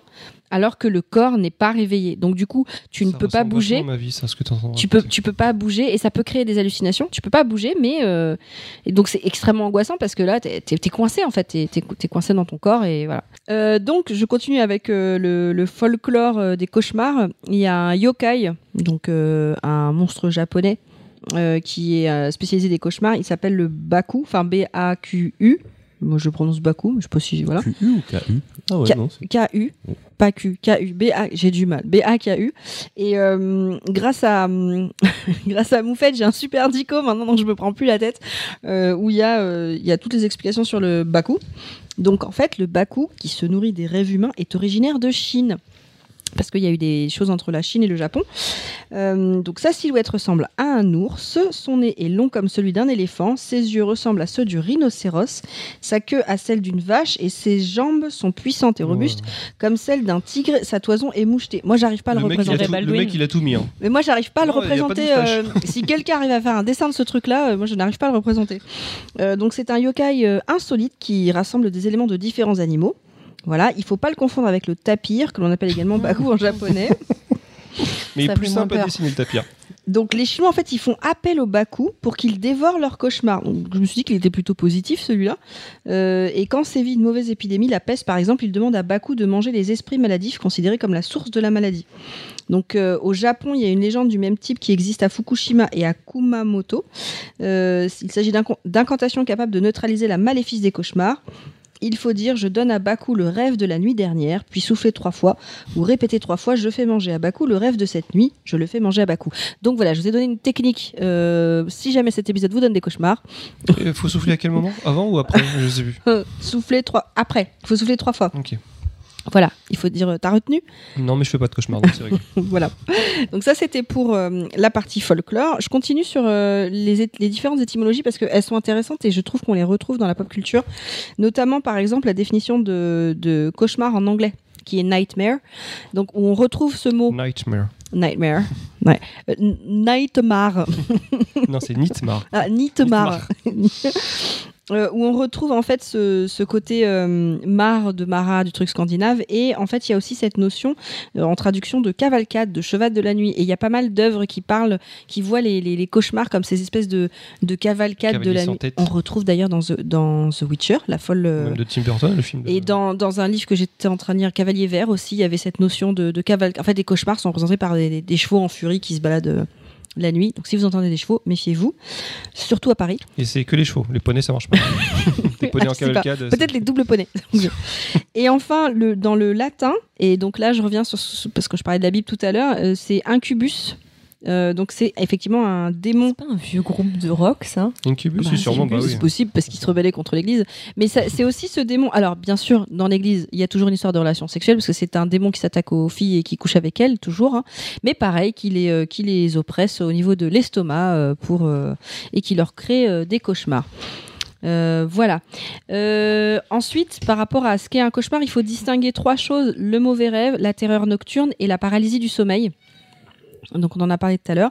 Donc le mauvais rêve, ben euh, ouais, c'est un mauvais rêve quoi. on sort avec une impression désagréable. Euh, la terreur nocturne, le rêveur ne s'en souvient pas, mais par contre il garde toutes les caractéristiques physiques de l'angoisse, la transpiration, euh, la sueur, la palpitation, etc. Et la paralysie du sommeil, donc on l'a expliqué, on l'a expliqué tout à l'heure. Et ensuite j'enchaîne sur la partie où on va parler, on va échanger avec euh, avec Choco. Choco. On est parti un peu dans le dans le, dans le, dans le bazar là. Euh, c'est- c'est que qu'est-ce qu'on s'est dit quand on a approché le thème? On s'est dit voilà, en cauchemar et pop culture, ça nous fait penser à quoi? Déjà, le premier cliché, c'est la représentation du cauchemar dans toutes les œuvres cinématographiques, c'est-à-dire le réveil. Enfin, vous avez, je pense tous, ouais, voilà, d'accord. On est d'accord que- Super bien le réveil, c'est chaud, j'ai eu peur. Et, euh, et d'ailleurs, c'est devenu tellement un cliché qu'il y a eu un sketch de SNL euh, Digital Short où on voyait, et c- ce sketch est absurde. réveiller, c'est ça? Ouais, en fait, il arrêtait pas de se réveiller en mode cauchemar. Avec Andy Samberg. Comme, Avec euh, Andy Samberg. meilleure Période. Il est visible sur YouTube et en fait le type se, enfin, se réveille comme ça, il fait Ah et il, y a, et il fait ça dix fois, il se met devant la, la glace, vous savez la fameuse glace de la salle de bain, il ferme la glace, il y a Et un fait, monstre il y a un mec derrière et il se réveille à chaque fois et en fait après il se réveille une deuxième fois, il y a le monstre à côté. Au bout d'un moment ça n'a plus aucun sens, c'est des réveils systématiques mais euh, du coup ça devient drôle. Et euh, moi, ce que j'aime beaucoup avec ce sketch, c'est que ça finit par. euh, parce que c- ces clichés du réveil et du miroir, c'est des clichés justement. C'est des trucs qui nous font, euh, qui nous font comprendre que ça fait peur et tout. Mais c'est, euh, c'est pas ce qui se passe dans la vraie vie. Et ce que j'aime bien, moi, c'est dans ce sketch, la répétition, le côté absurde, fait que ça devient ça devient très proche d'un vrai rêve. Et il y a vraiment, il y a des moments où euh, quand il ouvre la fenêtre, le démon fait des têtes cheloues. euh, enfin, le démon, le, le double fait des têtes cheloues. Et, euh, et, et je trouvais que dans ce sketch, contrairement à la représentation et au cliché, on arrivait à toucher un peu à la, à la, à la sève du cauchemar. Mais est-ce que quelqu'un s'est déjà réveillé en disant Ah Non, bah non justement, Bah c'est un vrai cliché. je pense Alors il y a que- des gens qui se réveillent en Ah bah, hurlant. Ça, ça, ça existe Oui. vraiment. Si, se réveiller, euh, bah, je pense que K va en parler, mais euh, se réveiller brusquement, on va dire. si, Oui, mais tu fais pas, tu, fais, tu, tu, tu te lèves pas physiquement. Enfin, tu sais, tu te mets pas assis en faisant. Tu Est-ce vois, que- est-ce que, c'est- eh ouais, que vous connaissez quelqu'un qui s'est déjà oui, assis sur son lit? Tu t'assois après Non, pour boire un peu d'eau. Peut-être pas euh, se retrouver assis, mais avoir un mouvement. sincèrement, le Ah. fait de faire le bruit aussi, Non, tout- Toi, tu fais le. le, le bruit. bah, ça m'est déjà arrivé, ouais. Mais par contre, je m'assois pas. Je reste allongée et Mais le bruit et peut-être même un mouvement, un mouvement de tête ou un mouvement du corps, c'est possible. Après, pas forcément se lever ou taper la coupole euh, quand on se, quand on se réveille, c'est pas ça que je veux dire. Mais euh, Non, Après, c'est le propre du cinéma, c'est de traduire euh, de manière, euh, de traduire une sensation de manière accentuée, parce que, Mm. parce que finalement, le réveil, c'est quelque chose de sensitif, et euh, et juste montrer quelqu'un qui ouvre les yeux en se réveillant, on, on estimait que c'était pas assez, donc euh, le faire se lever, c'est un, c'est un schéma qui marche bien, mais euh, en même temps, c'est devenu un cliché, donc maintenant, ça marche plus, c'est c'est cliché, c'est Et puis Ouais, même, paye c'est- tes abdos. C'est non, mais, ça. non, mais il faut réfléchir. Mais te, te, te lever vraiment en position assise comme ça, alors que tu étais endormi il y a quelques secondes, grave. Faut le c'est faire. pas, c'est pas Et faisable. je me dis, si jamais tu dors dans une mezzanine au plafond, Non, mais, mais même, ton matelas, il est mou en soi. Donc, ouais, c'est compliqué. c'est, c'est- physiquement, c'est pas, C'est vrai que normalement, tu pas réalisable. Bah oui. Ça dépend, sportif, parce qu'un mec est un peu sportif. mais même, attends, non, C'est- non, moi, j'y arrive, moi, j'y arrive. Tes fesses, elles Je fais les- moi, dans je le matelas, ton corps, problème. il peut pas se relever comme ça, comme ils font, comme euh, c'est dans Monstres et compagnie. Euh, tu sais, à chaque fois qu'il y a, dans Monstres et compagnie, en fait, à chaque fois qu'il y a un cauchemar, l'enfant, il se réveille, ouais. il se Mais- réveille, réveille, il est hyper euh, droit, il ouais. hurle. Parce que c'est un espèce de panneau. euh, Voilà, ça c'est voilà, on sait pourquoi, mais en soi, nous, on peut pas le faire, ça. C'est pas possible. J'essaierai, mais je, je Mais pense a un truc. à je pense que c'est aussi le côté de regarder aussi le monstre et tu vois ils le font un peu rapide mais c'est le côté de se lever pour regarder s'il y a quelque chose quoi. Donc le deuxième euh, le deuxième chose à laquelle on a pensé bah, c'est Freddy.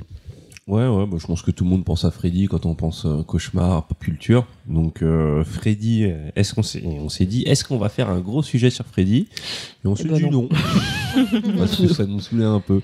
Parce on, que va, on va quand même en parler un petit peu. Bon, bah, Freddy, qui est euh, le premier film, Les Griffes de la Nuit, je sais plus quelle année c'était, par euh, Wes Craven. Donc euh, une grosse figure de croque-mitaine. Mine de rien, les croque-mitaines, ça alimente bien les cauchemars des enfants. Et euh, la figure en elle-même, elle est plutôt réussie. hein, le, le personnage, euh, le personnage, il est marquant avec sa tête brûlée, son chapeau, son pull à rayures, euh, sa main gantée.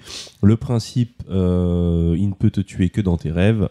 Il y a eu pas mal, une palanquée de suite où ses pouvoirs changeaient du tout au tout d'un épisode à l'autre. On n'a jamais vraiment compris comment fonctionnait vraiment le pouvoir de Freddy. il y avait un problème de Est-ce cohérence sur Est-ce cette qu'il se histoire. matérialise vraiment? Est-ce qu'il est que dans les rêves? Est-ce que Mais ouais non, c'est on va dire c'est une série, c'est un grand classique. Moi ça me parle pas forcément parce que c'est euh, on va dire que c'est trop littéral. C'est euh, c'est euh, c'est c'est une c'est une c'est un film qui te parle de gens qui font des cauchemars qui sont tués dans leurs cauchemars ça parle de cauchemars mais tout est très littéral. Et euh, pour moi le cauchemar c'est mine de rien il y y, a quand même ce côté chaud dans le tel euh, et euh, Freddy c'est beaucoup trop explicatif littéral pour vraiment rentrer dans, dans, dans ce dont, dont on a vraiment envie de parler c'est-à-dire les œuvres qui touchent à la sève du cauchemar qui ne vont pas forcément se situer dans un cauchemar qui vont pas forcément parler de cauchemar mais, qui, vont te marquer ouais, qui, vont créer, des visions qui va- cauchemardesques qui Ouais, vont voilà. te rappeler des cauchemars. Et justement, on s'est dit que le vrai thème de Freddy, c'est le croque-mitaine, c'est pas le cauchemar. Euh, je demande, je regarde les spécialistes de d'horreur, mais pour nous, c'est plus que ça représentait. Euh, du coup, on a, aussi pensé à Shining de Stephen King. Euh, donc, je pense que vous connaissez tous, même si vous l'avez pas forcément lu l'œuvre de Stephen King. Ce qui était intéressant, c'est que il y a beaucoup de visions qui peuvent alimenter des cauchemars dedans, mais en fait, quand il a écrit ce roman, Stephen King, il, il explique que il a été dans un hôtel et il a fait un cauchemar. Et c'est à partir de ce cauchemar qu'il a créé son œuvre. On dirait le début d'une chronique de Baldwin. C'est un peu ça. J'ai fait un cauchemar. Euh, et donc du coup, nous, on, partait plutôt sur, euh, le moins évident. Donc par rapport à ce qu'on s'était dit avant de passer à Lovecraft, je voulais juste ajouter, parce que quelqu'un m'y a fait penser, Alice au Pays des Merveilles. Qui est en fait euh, une vision de la littérature euh, du cauchemar, même si c'est un monde euh, fantasmagorique, mais en fait c'est un monde qui n'a aucun sens, qui est dans l'absurde, et c'est une très bonne vision du rêve, donc je voulais juste le citer rapidement. Et après, je... Bah, juste pour revenir dessus, justement, ce qui crée ce côté très rêve, c'est la normalité avec laquelle Alice peut parfois réagir dans ce monde où tout est absurde, où elle est juste là. Oh, mais pourquoi vous me parlez comme ça? Ah, mais je vais aller là-bas Non, non, mais ce Tu nous côté- as transporté. Non, mais ce côté, euh, euh, elle réagit normalement à des situations qui sont complètement, euh, What the co- fuck. complètement what the fuck. Et c'est vrai que ça, ça, ça a un peu à voir avec la dialectique du cauchemar. Le dernier dont je voulais parler avant de repasser la main à Choco, pour moi, c'est le, c'est le- l'excellence des visions cauchemardesques, c'est euh, Lovecraft, Euh, parce que euh, bah déjà lui, en fait, c'est la, terreur de la réalité. On en avait parlé dans un autre épisode, hein, la terreur de la réalité qui ont alimenté ses visions et son œuvre, et que son œuvre, c'est une vision de cauchemar qui se retrouve partout dans la pop culture. Quand on, dans plein de choses, aussi bien. J'ai découvert récemment d'ailleurs beaucoup dans les jeux de rôle. Il y, a, pas mal de jeux de rôle sur la thématique, sur les thématiques de Lovecraft, mais quand on parle de vision cauchemardesque, bah, souvent c'est inspiré de, de Lovecraft, même si on n'a pas forcément lu l'œuvre de Lovecraft. Et donc là, je repasse la main à Choco. Ouais, ouais, bah, je pense que ce qui fonctionne dans ce côté un peu cauchemardesque dans, dans l'œuvre de Lovecraft, c'est euh, je- un des mots qui représente le mieux, je dirais, euh, ces créatures, c'est indicible. C'est euh, des créatures qui sont très peu décrites. On sait juste qu'il y a des tentacules. Maintenant, on a des représentations assez fidèles et finalement qui ont perdu ce côté assez indicible de ce que pourrait être Cthulhu. On voit ce grand monstre euh, Oui, tentaculaire, tu- cette espèce de calamar géant. Mais quand on lit les bouquins, c'est vrai qu'il y a quelque chose de de très peu euh, très peu décrit, très euh, Mais c'est ça quand tu dis euh, il y a des, des représentations, mais c'est qui fait re- ces représentations techniquement? Après, bon, il y a des films qui ont été faits, etc. Mais comme tu dis, c'est plus l'imaginaire, on sait pas trop. C'est c'est limite ça qui fait peur dans le Ouais, ouais, dans, dans, l'œuvre originale, c'est vrai qu'il y a ce côté, euh, ouais, il y a ce côté, on sait, on voit des grandes formes, son- ces, ces fameuses Il y a des gens qui ont voulu mettre vraiment les, les, les mettre en image, mais au final, je sais pas si c'est vraiment une bonne chose en fait. Au final, bon, ça donne des fois. moi, un des exemples qui fonctionnait le mieux, je trouvais que c'était dans le premier Hellboy, quand euh, on voyait les, euh, une espèce de vision de l'enfer avec les créatures. C'était des calamars géants, mais ça restait, euh, ça restait assez. Oui, ok, euh, d'accord. Ouais. Des trucs immenses qui arrivaient par le ciel. euh, Ouais, voilà, et ils étaient un peu dans la pénombre. Ça, ça avait ce côté un peu Lovecraftien, mais, euh, mais en fait, ce que j'aime bien, c'est un peu ce principe de, de créature qu'on, qu'on, que l'on, euh, que l'on décrit à peine, et je pense que ça s'est euh, très bien retranscrit dans un des, une des créatures les plus, euh, les plus marquantes de la pop culture, c'est le xénomorphe, et c'est une créature qui a quand même bien alimenté mes cauchemars. Justement, euh, si on reprend le premier Alien, Est-ce que tout le monde sait ce que c'est que le xénomorphe Oui, c'est bah, le c'est le alien. fameux Alien de. Alien de Ridley Scott. Et euh, il y avait ce côté où la créature, on la, phallus. on la voyait très peu dans le film. Et, euh, et même, elle a, elle a ce côté très. euh, euh, le design est dû à Geiger, qui, euh, qui, qui, qui fait des dessins quand même très chelous, très euh, qu'on pourrait parfois peut-être voir comme euh, du nouveau euh, du nouveau Lovecraft mais c'est surtout euh, il y a ce mélange entre entre ces formes un peu phalliques ces formes très sexuelles Même Et, de machines et d'humains mélangés un petit peu Ouais, ensemble. voilà, il y a de l'organique. mécanique, et, et bah, justement ce mélange entre la mort et le sexe qui vient beaucoup aussi alimenter notre subconscient. Ça s'appelle la nécrophilie. Mais je dis ça, je dis rien. Non, mais c'est Thanos, c'est Ta- Thanos, c'est Thanatos, je sais plus ce que Thanos c'est. et Thanatos. Thanos, c'est Thanatos, ouais, Thanos qui a eu les pierres de l'infinité. Chose qui lui a pris. Mais euh, ouais, non, euh, euh, je sais plus où j'en étais. Euh, oui, donc euh, le xénomorphe, je trouve que c'est c'est un, c'est un bel exemple de vision euh, presque cauchemardesque, cette créature qu'on discerne à peine. Maintenant, on la connaît par cœur, donc c'est un peu perdu de ça, mais à l'époque de la sortie du, du film, et même du deuxième, c'était c'était euh, c'était quelque chose qui fonctionnait beaucoup dans cette, cette vision assez cauchemardesque. Et ce qui est d'ailleurs intéressant à noter, c'est que le premier, on l'a, c'est le, celui où on la discerne le moins et finalement où on a le plus cette vision de cauchemar. Ouais, Donc ça veut dire que le cauchemar, c'est pas un truc qu'on voit. Enfin, C'est bah, c'est le film qui fait le plus peur de, la, de toute la saga, en fait. Et justement, parce que l'imaginaire prend, prend le dessus, parce Ouais. qu'on va voir. ben c'est ça. Il y a cette notion de c'est difficile de représenter les choses parce que plus tu les caches, et ben plus c'est, c'est plus ça fait peur en fait. Et puis, et puis les cauchemars, de toute façon, c'est des rêves. Donc euh, le propre du rêve, c'est de, de, de, de presque s'effacer au moment du réveil. Et donc on reste avec juste cette sensation, euh, cette sensation de peur qu'on a eue. On se rappelle un peu de ce qui s'est passé, mais vite fait. Et, euh, et donc euh, dans ce premier exemple, euh, l'indicible, euh, l'alien, le, le xénomorphe, je trouve ça, ça exprime bien un peu ce, ce, ce truc indicible. Moi, dans ce qui m'a beaucoup marqué et, euh, le cauchemar, j'avais envie de parler de euh, David Lynch. Je suis pas forcément un très grand fan de son cinéma, mais j'aime bien parce que il a ce truc. C'est un des rares réalisateurs, je trouve, qui arri- arrive à te faire des films qui ressemblent à des rêves et souvent des cauchemars. Et, euh, je pense que c'est dû à pas mal de choses. Euh, il y a une utilisation. C'est déjà il faut savoir que c'était un peintre. À mon avis, qui a dû être très influencé par par Francis Bac- Bacon ou Bacon, je sais pas comment on dit. euh, qui faisait des tableaux justement très cauchemardesques. Je reviendrai tout à l'heure sur Silent Hill, qui est aussi très influencé par ce, type de peinture.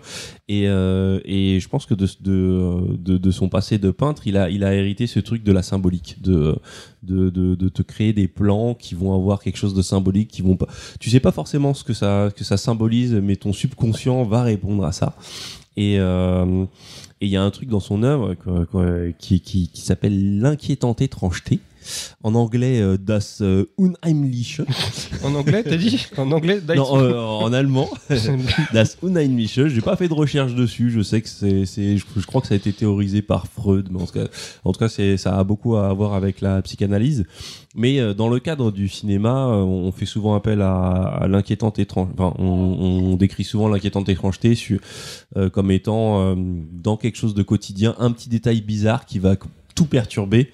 Euh, et qui va créer ce, ce sentiment euh, de- de étrange malaise, euh, ouais, il y a un truc voilà, qui est pas. Voilà. Je vois ce que tu. Et je trouve que dans l'œuvre de David Lynch, euh, il y a beaucoup de ça. Et euh, je sais que par exemple, un film comme Mulholland Drive, euh, c'est la, la scène finale, la scène de Silencio, pour ceux qui l'ont vu, m'a terrifié. Alors que techniquement, il n'y a rien de terrifiant dans cette scène. C'est les, les deux protagonistes du film se retrouvent dans un espèce de euh, devant un, concert d'une d'une une espèce de castafiore et, c'est vraiment super étrange.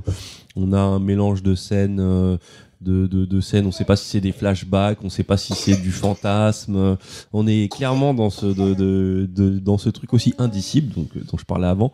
Mais euh, ouais, David Lynch, c'est vraiment ce truc euh, d'inquiétante étrangeté euh, par l'utilisation de la symbolique qui va amener à des euh, qui, va communiquer avec notre subconscient. Je pense que c'est ce qui fait que ça marche beaucoup. Euh, on lit beaucoup l'œuvre de David Lynch aussi à, au travail de Kafka. Euh, pareil, un auteur euh, qui te parle beaucoup euh, de quotidien et de trucs bizarres. Je pense que Kafka a beaucoup influencé Junji Ito. Euh, je sais pas si tu reviendras dessus, mais euh, une œuvre comme La Métamorphose, où c'est l'histoire d'un mec qui se transforme en cafard, c'est du cauchemar. C'est euh, c'est clairement du cauchemar. Euh, il arrive à mêler ses obsessions. euh, ses obsessions sur, sur la société à des visions bizarres de transformation, de mutation, de, de, pourrissement. Et pareil, c'est des choses qui, je trouve, touchent beaucoup au cauchemar. Dans les autres œuvres, je trouve, si on reste sur la symbolique et sur, sur ce côté bizarre, Silent Hill, je suis obligé d'en parler. Silent Hill, fait partie des rares jeux qui m'ont fait vraiment peur. Pareil, parce qu'il y a ce côté, euh, ce côté cauchemardesque, ce côté aussi un peu, euh, ouais, euh, tu sens que ça va toucher à des trucs un peu psychanalytiques. Euh, Il y a ces images, euh, ces infirmières euh, qui ont ce côté à la fois euh, complètement morbide, mais quand même sexy. euh, ouais. Euh, déplacement erratique. À un moment, je sais que dans Silent Hill 2, il y a une scène où Pyramid Head, personnage emblématique, qui porte une espèce de pyramide métallique sur la tête, euh, mélange des corps. Donc pareil, on est dans cette espèce de mélange très sale euh, entre sexe et, euh, et vision morbide. Et, euh, et dans ce côté euh, inquiét, euh, inquiétante étrangeté, une scène m'avait terrifié dans ce dans, le jeu. À un moment, j'étais perdu, je sais plus trop où, et je tombe sur euh, dans un décor où il y a un tableau de la scène, la fameuse scène, euh, le dernier repas euh, du Christ. Sauf qu'il n'y a pas, il manque Jésus sur le tableau. Et ce truc-là, quand j'ai remarqué ce truc-là, j'ai été pris d'une peur panique. Et pareil, à ce côté, bah ouais, j'ai l'impression d'être dans un cauchemar. Euh, donc là, ouais, j'avais euh, j'ai, d'abord parlé d'indicible, ensuite un peu de psychanalyse et d'inquiétante étrangeté. Il y a aussi euh, dans les dans les visions cauchemardesques, il y a le grotesque. Et là, j'ai une pensée pour euh, The Thing de Carpenter. euh, avec ces créatures euh, faites faites à la main, enfin à post pré image de synthèse, une tête avec la fameuse tête avec les pattes d'araignée, des transformations complètement très graphiques, très visuelles et là et grotesque en fait, c'est ça, tellement euh, tellement tellement abusé que ça en devient absurde et grotesque. Et pareil, ça, ça touche, je trouve, à la sève de, de ce que peut être un cauchemar, parce qu'il y a plusieurs types de cauchemars. Les fameux cauchemars où on court où- et on est poursuivi, mais il y a des cauchemars avec des visions complètement bizarres. Moi, j'ai, je me rappellerai toujours d'un crayon qui gonfle, qui gonfle, qui gonfle, tel, tel un Tetsuo. Euh, ben voilà, ça me rappelle un peu, euh, ça va, un film comme The Thing, ça me rappelle un peu ce genre de rêve. Euh, L'œuvre aussi de Clive Barker, euh, très connu pour euh, pour la série avec les Cénobites euh, Hellraiser, mais il y a eu d'autres films avec des mélanges de corps et toujours ce côté très bah, grotesque, grotesque. Euh, ensuite, bah, je vais pas trop m'a- m'apesantir, mais c'est un peu pour donner un peu ce- cette idée de, ce que je vais. Quand je cherche du cauchemar, ce que je vais chercher, c'est pas un film qui me dit là je suis dans un mauvais rêve. C'est un film qui va réussir à toucher, euh, toucher à ce qui fait, ce qui fait la, spécificité des cauchemars. Parce que les cauchemars, quelque part, des fois, c'est presque kiffant. Moi, il y a des cauchemars que j'ai, euh, j'ai pas apprécié faire sur le coup, mais quand j'y repense, je me dis quand même c'était cool, c'était spécial, c'était euh, c'est des trucs que je vis pas tous les jours. Et, euh, et ouais, donc je pense à toutes ces œuvres. Si je dans la musique, par exemple, les clips, euh, euh, certains clips d'Afex Twin réalisés par le- l'excellent Chris Cunningham qu'on ne voit plus assez, euh, avec ce personnage, euh, bah, je crois que c'était Afex Twin lui-même. Il y a un, fameux clip où euh, tous les personnages ont sa tête, notamment des petites filles qui poursuivent, qui semblent être le caméraman. Ouais, ouais, bonne, bonne, bonne, bonne vision, bien cauchemardesque. Je- ouais, je, je conclurai avec une autre, dans les autres sensations que certaines œuvres à retrouver. Je pense beaucoup à Massacre à la tronçonneuse. Parce que autant beaucoup de slashers euh, jouent sur cette figure du tueur impassible qui te, qui te, qui te poursuit inlassablement En marchant. en marchant que toi, tu ou, cours. euh, ou, ou en faisant des jumpscares en apparaissant mais Massacre à la tronçonneuse a ce truc assez spécifique c'est que c'est un film qui est très cinétique qui n'arrête pas de bouger en fait euh, l'héroïne du film est poursuivie sans cesse par le héros et il y a vraiment un truc très viscéral pas du tout euh, pas du tout basé sur euh, sur euh, une montée en tension enfin, une montée euh, basée sur le suspense c'est vraiment juste euh, de la folie pure et euh, et je trouve que ça va toucher un peu euh, au sentiment des fois qu'on a d'inéluctabilité dans les cauchemars. Donc voilà, je dirais Massacre à la tronçonneuse pour cette, pour, ce- pour cette sensation d'urgence, ce truc qui fait que tu es toujours poursuivi que tu as l'impression que tu vas jamais t'en sortir mais que ça continue. Voilà, Massacre à la tronçonneuse, c'est une bonne vision, c'est un bon film qui va, qui va chercher dans, dans cette dialectique du cauchemar. Et, euh, et de toute façon, je ne suis pas tant préparé que ça, donc je vais m'arrêter là. Bah, Ah, mais euh, déjà, ouais, t'as bien analysé les trucs. Quand euh, même. je vais conclure avec trois fun facts en fait. Comme ça, c'était c'était Ouais, voilà faut notre bien finir un truc drôle. Ouais, un truc drôle, c'est bien. Euh, bah, le premier fun fact, c'était que les femmes, enfin, d'après des études, euh, notamment une d'un docteur qui s'appelle Jenny Parker, les femmes font plus de cauchemars que les hommes, mais euh, il y a beaucoup moins d'agressions physiques dedans. Elles se font poursuivre par des lave-vaisselle, Bah, des trucs fait- comme ça. non, mais Putain Ouais, j'avais envie de faire un truc bien sexiste. hyper bien sexiste et bien misogyne. Wow. Non, mais c'est-à-dire J'adore. que c'est, il y a moins de violence physique, euh, c'est plus d'angoisse en fait. Euh, J'ai encore d'autres trucs qui viennent, mais je le dis pas parce que. le mauvais rêve, alors d'après une étude réalisée sur 5000 personnes, le mauvais rêve le plus commun, c'est être trompé par son partenaire. Le, parfois, le, le rêve et la réalité se rejoignent euh, très. On non mais on s'attendait pas du tout à ça en fait. Et le dernier, c'est euh, il est possible de se réveiller en criant, mais il est- impossible de crier pendant le cauchemar, puisqu'il y a cette fameuse paralysie du, du corps en fait. Voilà. Mais ça marche juste pour le cri ou parce qu'il y a des gens qui parlent en dormant, donc euh, qui peuvent peut-être euh, réagir. euh, Euh, ben, je crois que ça a un rapport. Alors après, j'ai pas, euh, j'ai juste sorti des facts que j'ai trouvé un peu à droite à gauche, mais je sais que sur, par rapport au sommeil, euh, il y a, il y a tout un tas de trucs sur les phases du sommeil et on rêve pas à toutes les phases du sommeil. Mm. Et euh, je pense que c'est peut-être lié à ça, mais je suis pas experte, donc je laisserai à d'autres personnes. euh, Tu dors pas assez, je pense. Je manque euh, de, De sommeil. sommeil. euh, Devinez pourquoi. essayez, de, essayez de deviner ce qui se passe. voilà, donc c'est euh, c'est la fin de notre chronique euh, qui a été euh, Bien belle chronique. euh. une bien belle chronique. Ouais, euh. T'as voilà. parlé, plein de trucs, dont, dont un truc dont je reparlais moi à la fin. Donc, euh, bon, Ah j'espère bah, que cool, ça fait pas double emploi. Mais euh, non, franchement, on a appris plein de trucs. Donc, il y a quoi? Analytique Vas-y, si on, si synthèse un peu avec, ta, avec, ta- avec ton sandwich dans la bouche. Vas-y, comment ça fait? Euh, si on devrait synthétiser, moi, ce qui me parle, on va dire, dans les, les œuvres qui touchent au cauchemar, c'est hum, l'indicible. Il faut que ce soit, il faut qu'il y ait une part de flou. Euh, L'inquiétante étrangeté, cette espèce de truc où le quotidien est bouleversé par des trucs chelous.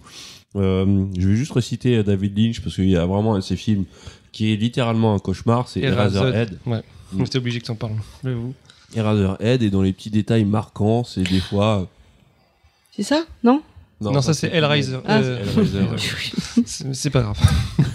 Eraserhead, pour résumer, c'est l'histoire d'un homme dont sa compagne le quitte et le laisse avec un bébé, euh, un bébé euh, euh, né trop tôt, je sais plus comment on dit, Prématuré. prématuré, mais qui ressemble à un espèce de ver de terre super chelou. C'est très malaisant, hein, j'avoue. Euh, c'est un film ouais, super malaisant et euh, je crois que dans le film en fait on se rend compte qu'on est tout, le temps dans la subjectivité du personnage qui voit ça comme un cauchemar et, euh, et le film est rempli de scènes mais tellement chelou tellement étranges mais c'est c'est et il y a beaucoup de symbolique dans le film il y a beaucoup de de de de de- de- de- d'idées de, mise en scène par exemple à un moment le perso marche dans une flaque et tu sais on on a on, on attend qu'il y ait le bruit de la flaque il n'y a pas le bruit de la flaque et ça c'est chelou tu vois moi c'est Ça, c'est le cauchemar. non mais moi c'est sur ce genre de petits détails qui te qui te qui te qui te préparent, qui te mettent dans cette ambiance bizarre. euh, Enfin bref, ouais, Eraserhead, gros exemple, mais vu que tu vas en parler un peu après, euh, je Non, pas. Razorhead, mais ouais, je, je parlais de mon cauchemar en tout cas. Ouais. En tout cas, indicible, euh, inquiétante étrangeté, euh, sentiment d'inéluctabilité, urgence et, euh, et grotesque. Le grotesque aussi. Voilà. Euh, K, je te lance. C'est ton tour. Alors, euh, moi, on va faire un petit jeu. Donc, euh, je vous avais demandé à certains d'entre vous de m'envoyer un de vos euh, cauchemars, euh, récurrents ou non. Et euh, on va essayer de deviner à qui il appartient. Sachant que Baldwin ne joue pas. Et que Tripin, malheureusement, le pauvre, euh, c'était un petit peu compliqué pour lui de Pourquoi le m'en pauvre? envoyer. Pourquoi lui serait Bah, parce qu'il il travaille beaucoup, beaucoup, nous aussi, beaucoup. beaucoup, pas? beaucoup. Bah parce que je, je vais en parler après moi de mon cauchemar. Donc voilà, donc mais c'est pas grave. Donc ça se joue entre Moufette, Choco, moi et Punky. Donc voilà, le Oh, oh, premier. C'est Moufette, le premier direct. Le premier, c'est alors le rêve. C'est euh, quoi le cauchemar C'est un fil qui tourne et quand le fil est gros et lent, Putain, la personne Karim, ne se sent pas bien. Qui ça peut être Moi je sais. Moi j'ai Punky. J'ai pas compris. Il y a un film qui tourne. Alors c'est- eh ben, après c'est propre Mais à chacun. c'est un hein, cauchemar, le hein. grotesque. hein. C'est pas censé avoir du c'est- C'est un, sens. fil, voilà. un fil qui C'est tourne. En fait, imaginez un espace. Ok, bon, bah c'est Non toi. mais oui, bah oui, tu réponds en fait. Ima- ouais, bah, non, mais je suis obligée de répondre parce que de toute façon, il a, il a cramé. euh, Vas-y, dis mon nom. Baldwin, Baldwin a cramé et, et Choco aussi a cramé. En fait, imaginez un espace complètement blanc. Il n'y a, pas de- il y a pas de début, il n'y a pas de fin. Et imaginez en- au milieu un fil, juste un fil, un énorme fil, mais euh, Qui, euh, qui Y a du haut vers le bas. non, qui va en, Ok. En horizontal. en horizontal. Et en fait, quand ce fil tourne et qu'il est gros et lent, ça va. Et quand il accélère et qu'il devient plus, plus fin, je me sens très très mal. Et en fait, c'est un rêve que je faisais euh, jusqu'à la fin de l'adolescence, quand j'étais malade. À chaque fois que j'étais vraiment malade et que j'avais de la fièvre, je faisais ce truc-là et ça n'a aucun sens, mais c'est quand le fil tourne vite et qu'il est petit, je me sentais mal physiquement, donc c'est un espèce de cauchemar ce rêve-là. Et tu sais, t'as pas essayé de savoir d'où ça peut une vision, dire, ou un truc pas, comme ça, j'ai ou- essayé, mais on m'a dit que c'était juste une représentation de... Bah oui, de la maladie en fait. Ouais, Parce de- que quand, quand ça tourne, ça tourne, ça tourne, ça tourne, ça tourne, tu peux avoir mal au crâne, ça peut être, tu vois, le côté euh, nauséeux un peu qui peut arriver quand il y a des choses qui tournent très vite, très vite. Je sais pas, hein, mais. euh, Bah, Mais je, je sais pas non plus, mais ce qui est marrant, C'est que je l'ai refait, de- euh, je l'ai pas refait en vieillissant. Enfin, c'est vraiment un truc jusqu'à la fin de l'adolescence, quoi. Oui, des fois c'est des phases. En fait, ça va, ça Mm. va Et je faisais enfant, enfin, de ouais, je m'en souviens depuis très très jeune, mais à un moment Mm. donné, euh, quand j'ai vieilli, ça s'est complètement maintenant, c'est quoi? C'est plus des tableaux Excel qui, qui tournent dessus, qui, qui veulent te manger, Je fais beaucoup moins de cauchemars qu'avant. bizarrement. Alors, le deuxième. J'ai un point. Le deuxième, bah, euh, Choco aussi. Ouais. Choco aussi. J'ai répondu avant. Alors. Euh... Là, c'est Moufette, deux points. euh, donc, le deuxième, c'est poursuivi par un militaire dans un battle royal. C'est moufette. Non, c'est obligé, bien C'est sûr que c'est moufette, c'est Moufette. Mais pourquoi militaire? Mais je sais pas, moi. Raconte-nous un petit mais peu. non, mais en fait, c'était. Je fais pas souvent des cauchemars ou alors c'est des trucs un peu horribles, genre quelqu'un meurt dans ma famille, enfin, genre horrible. Mais on a eu une conf call où tu demandais des, des cauchemars et le, le soir, la nuit même, je me suis réveillée et genre je me suis réveillée mais en, en badant parce que genre je savais même pas où j'étais, c'était horrible. Et je sais pas, ouais, on était dans une, un battle royale et il y avait ce, mais vraiment comme dans les films où le mec marche et toi tu cours mais tu sais pas pourquoi il te, il te Il est rattrape. toujours derrière. Et euh, c'était genre une espèce de, de militaire qui ressemblait un peu à, à Camille, mais au masculin dans Street Fighter. Ah, mais genre. avec la même tenue. Ouais, la Ouais, même parce que- tenue, mais en mec, Sérieux très musclé. Bah donc, ouais, c'est plus, euh, comment il s'appelle euh, Borat. Ouais, Borat, c'est plus Borat à ce moment-là. Ah, T'étais poursuivi par Borat. Bah ouais, et, euh, Cauchemar. et du coup, bah, on devait tous se casser la gueule, mais lui, il était obsédé par moi, et du coup, il me poursuivait durant. durant Sûrement un tout. fan qui est d'Insta. Sur ton Insta.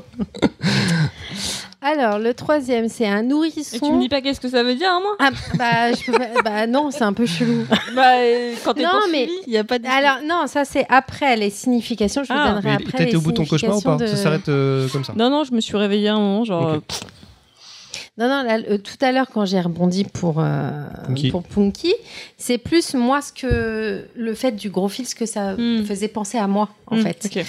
Euh, le troisième, c'est un nourrisson qui roule sous une voiture garée. Oh merde.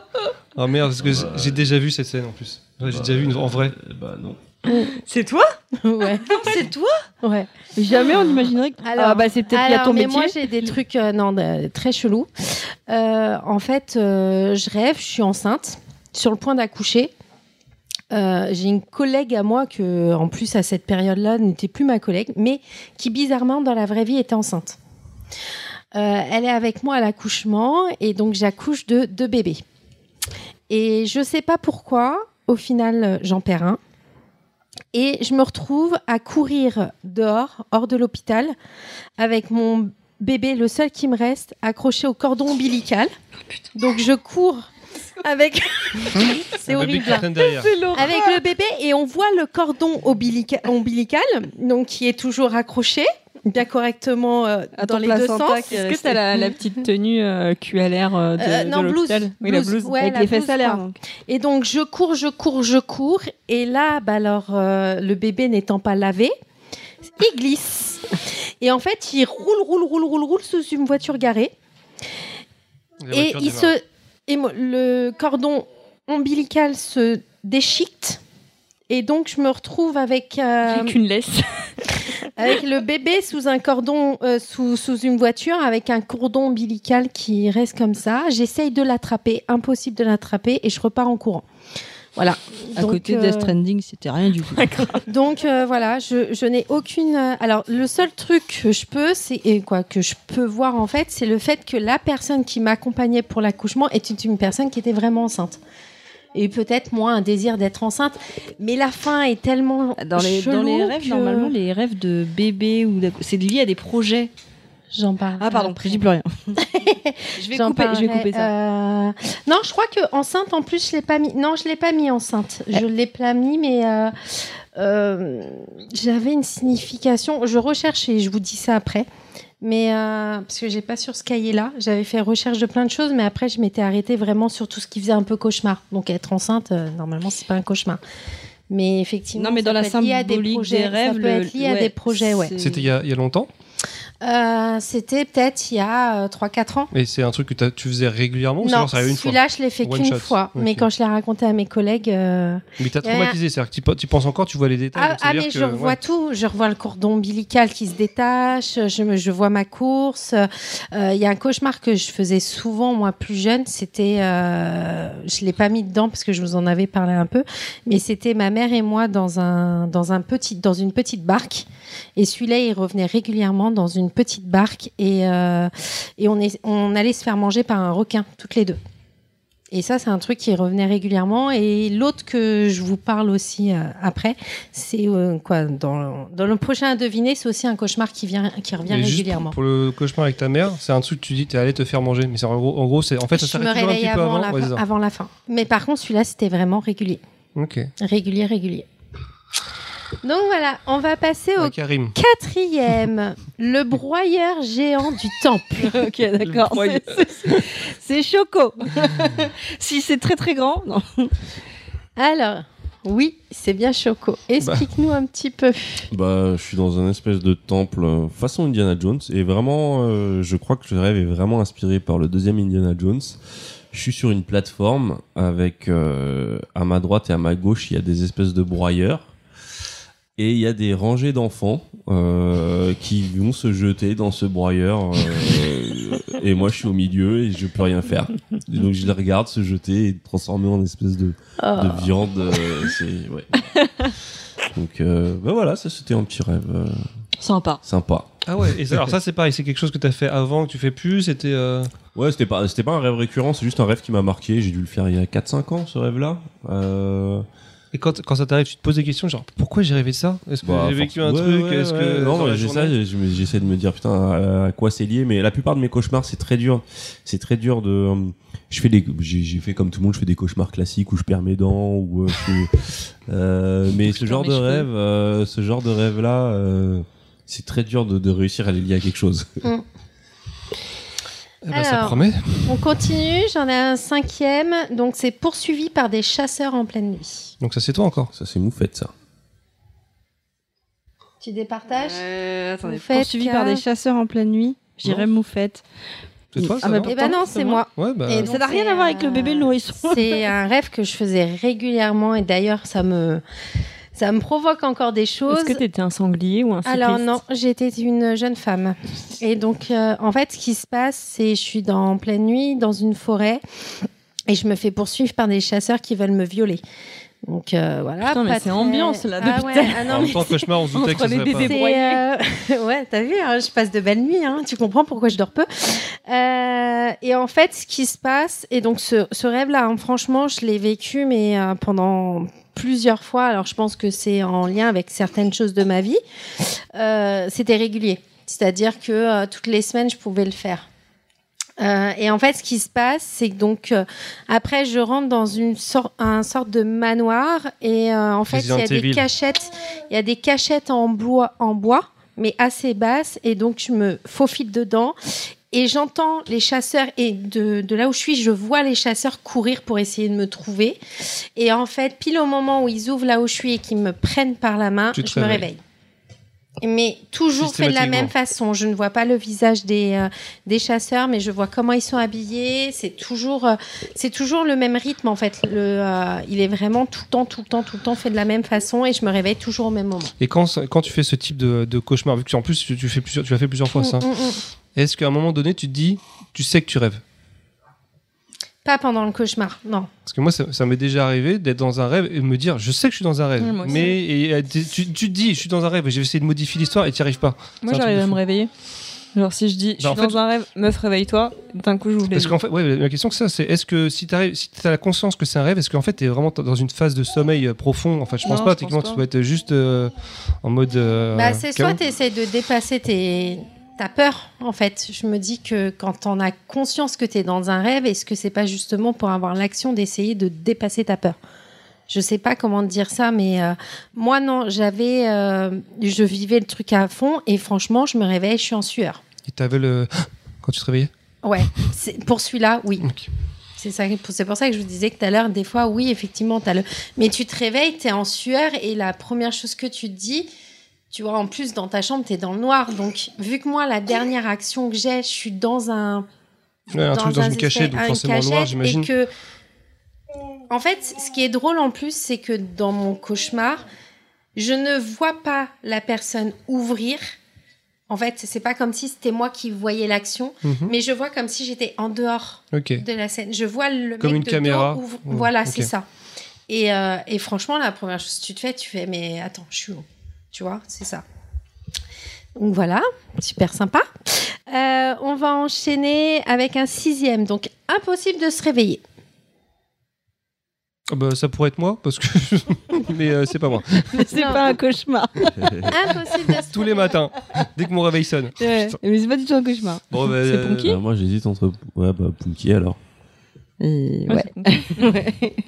Euh, en fait, euh, bon, comme ça, ça a pas l'air euh, cauchemar- Ouais, ouais. cauchemardesque, mais en Mm. fait, le truc, c'est. Je voulais pas donner trop de détails. Imagine la paralysie du sommeil, mais en fait, tu es conscient que tu dors et que et, et tu, te tu te forces à te réveiller, tu te réveilles, mais en fait, quand tu te réveilles, tu te réveilles pas. Tu es encore dans le cauchemar.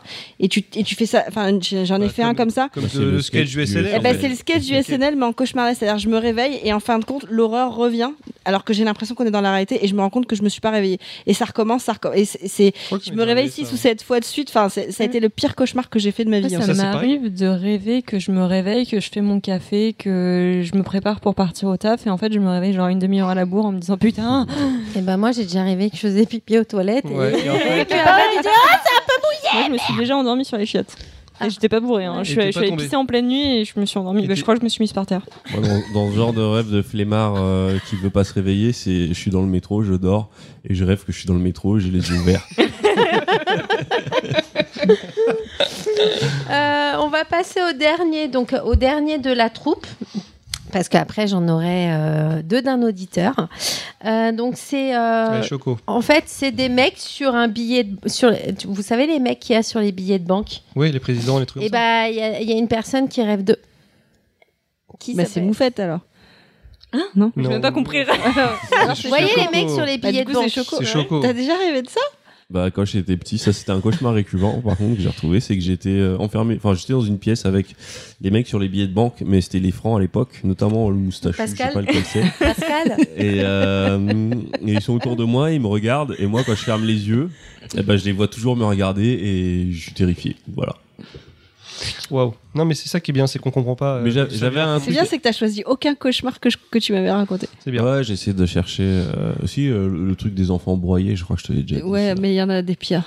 Pire que broyer Euh, Euh, je sais pas, il fait des cauchemars de fou. Lui, Lui, c'est en fait le problème, c'est que ses rêves et ses cauchemars, c'est des films, mais euh, en trilogie de 3 heures chacun. Tu vois, c'est Bon, il n'y a, pas de- y a pas trop la logique des films, c'est pas des. euh, Mais euh, ouais, non, celui-ci, euh, euh, j'avais j'avais ce truc récurrent avec les vieux qui te fixent, parce que mes- mes- je crois que j'ai dû déjà le dire, un truc, mais mes c'est parce que parents. dans la vraie vie, c'est ce qu'il faut. Mes en fait. parents avaient un grand portrait de Karl Marx à l'époque où ils étaient encore euh, D'où communistes la moustache. Exceptionnel. dans leur salon et ils me terrifiaient. Et je faisais des rêves où lui aussi me regardait. Et j'ai ce truc avec les vieux qui te regardent et qui disent rien et, euh, et- et ça me faisait flipper quand j'étais petit. Je suis plus le cas maintenant. Waouh.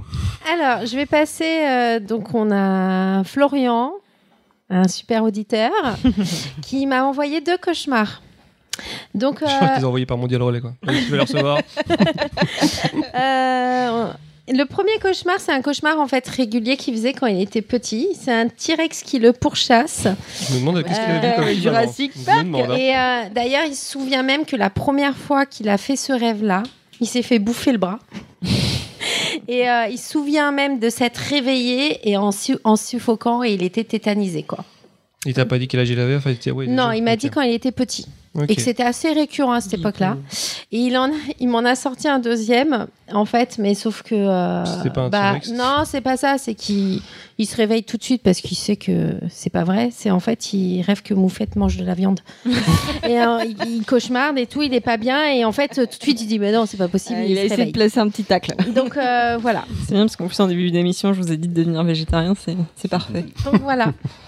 Bah, merci. Bah de rien. Ouais, Et si vous voulez, j'ai quelques Florian. Ah oui, la signification des la cauchemars. signification Ça, de certains cauchemars. Alors, euh, c'est pas évident parce que on a euh, beaucoup de significations. Donc j'ai essayé de, j'en j'en ai regardé plusieurs et j'ai essayé vraiment de, de, de faire ressortir ce qui était le plus, euh, ce qui ressortait le plus en gros.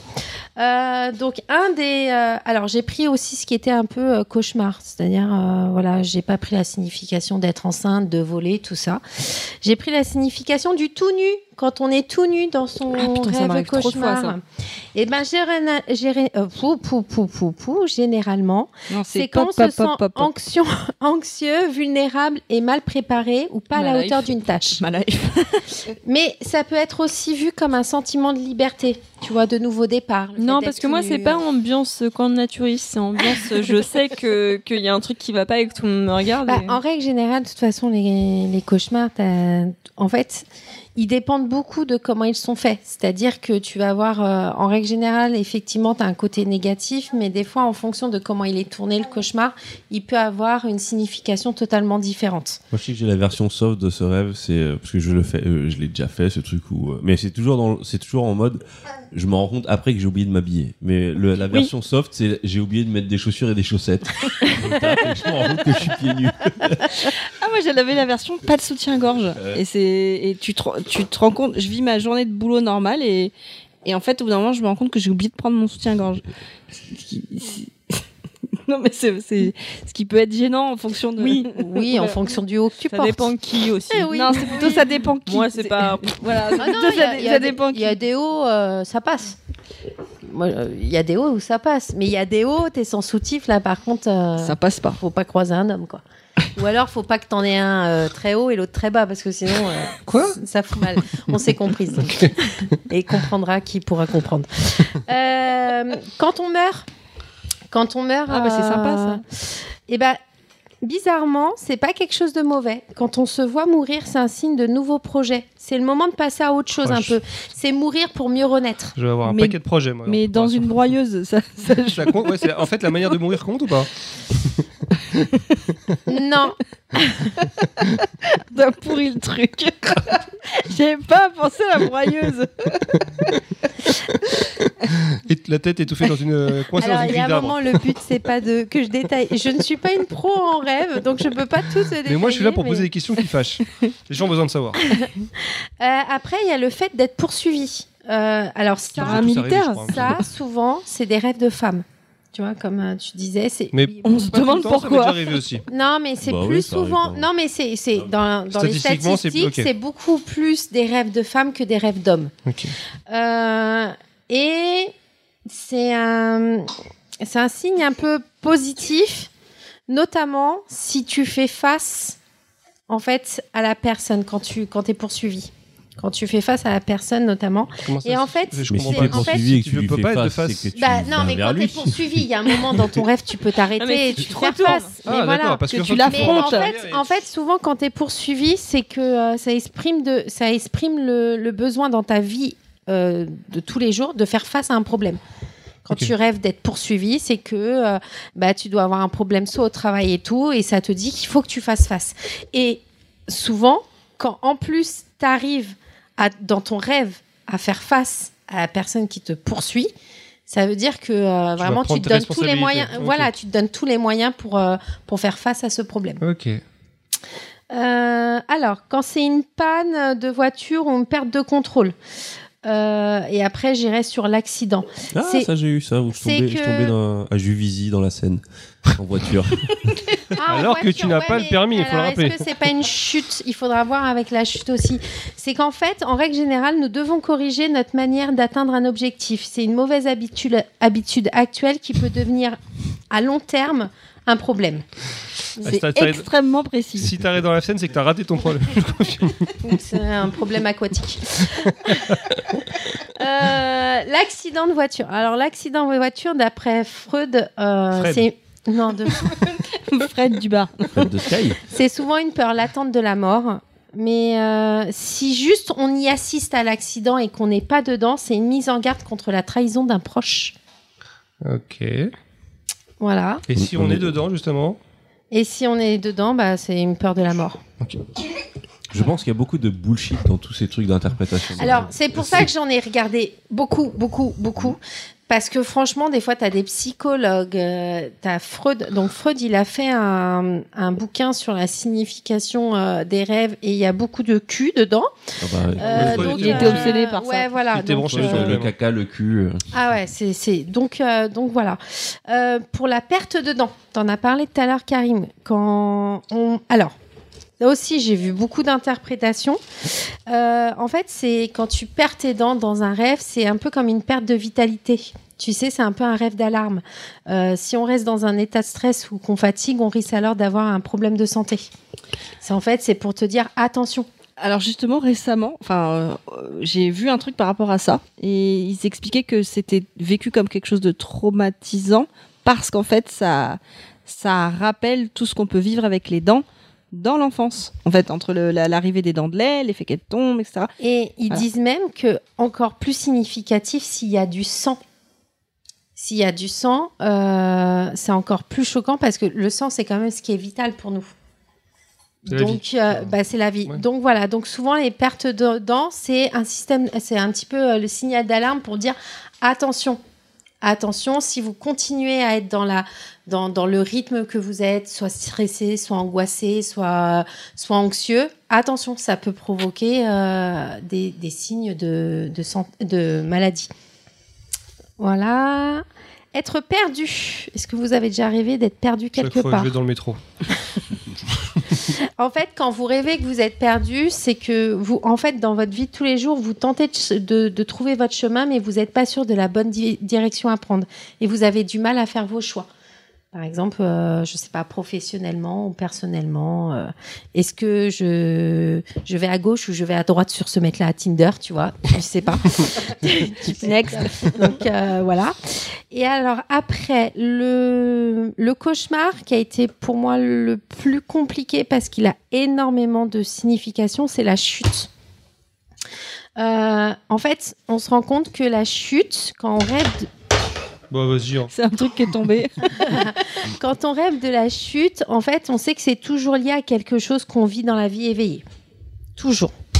Et après, ça tout dépend de la chute. Ça peut être une perte de contrôle, une, euh, une, con- euh, une perte de confiance en soi. Mais il n'y a pas qu'une seule façon d'interpréter. Euh, par exemple, quand on tombe dans l'abîme, et euh, c'est souvent qu'on est inquiet de la situation actuelle dans laquelle on vit et qu'on n'a pas confiance en nous. Vraiment. On tombe et là, bim. Oh là là, jeu de mots. Quand on tombe du ciel, quand vraiment vous tombez du ciel, c'est qu'il va y avoir un changement important dans votre vie. Et là, et là, ciel. Non, ça, ça marche Non, pas. ça marche pas. vous savez, ça vous est jamais arrivé de tomber sans fin Vraiment Où tu tombes mais moi je me réveille. Eh ben, Bah non, moi je regarde ma montre. Je dis, putain, ça s'arrête jamais ce truc. Euh, alors attends. Ça, quand on tombe sans fin, en fait, c'est souvent quand on ne sait pas comment la situation actuelle qu'on vit va se terminer. Et on n'a surtout pas la sensation d'avoir le contrôle. Et effectivement, souvent, quand on tombe, on tombe, on tombe, on tombe, on tombe sans fin, bam, tu te réveilles. Tu vois, c'est systématique. Tu, tu vas Ouais, pas c'est comme rester, ça, ouais. euh, ouais, ouais, tu vas pas rester 10 ans à tomber sans fin. Il se finit quand ce rêve? Bah attends. Et euh, d'être poussé dans le vide. C'est qu'on va avoir une trahison autour de nous. Euh, ça, c'est bien significatif. On voit bien l'idée, hein, ouais, j'avoue. Voilà. Bon, je Donc- reste quand même sur mon idée que C'est comme les sur horoscopes. Internet. Ouais, bah, c'est- Sur sincèrement, Internet, euh, l'interprétation de rêve, c'est beaucoup. y a, eh, franchement, sur Internet, tu as des millions, des millions, des millions, des millions, des millions de trucs.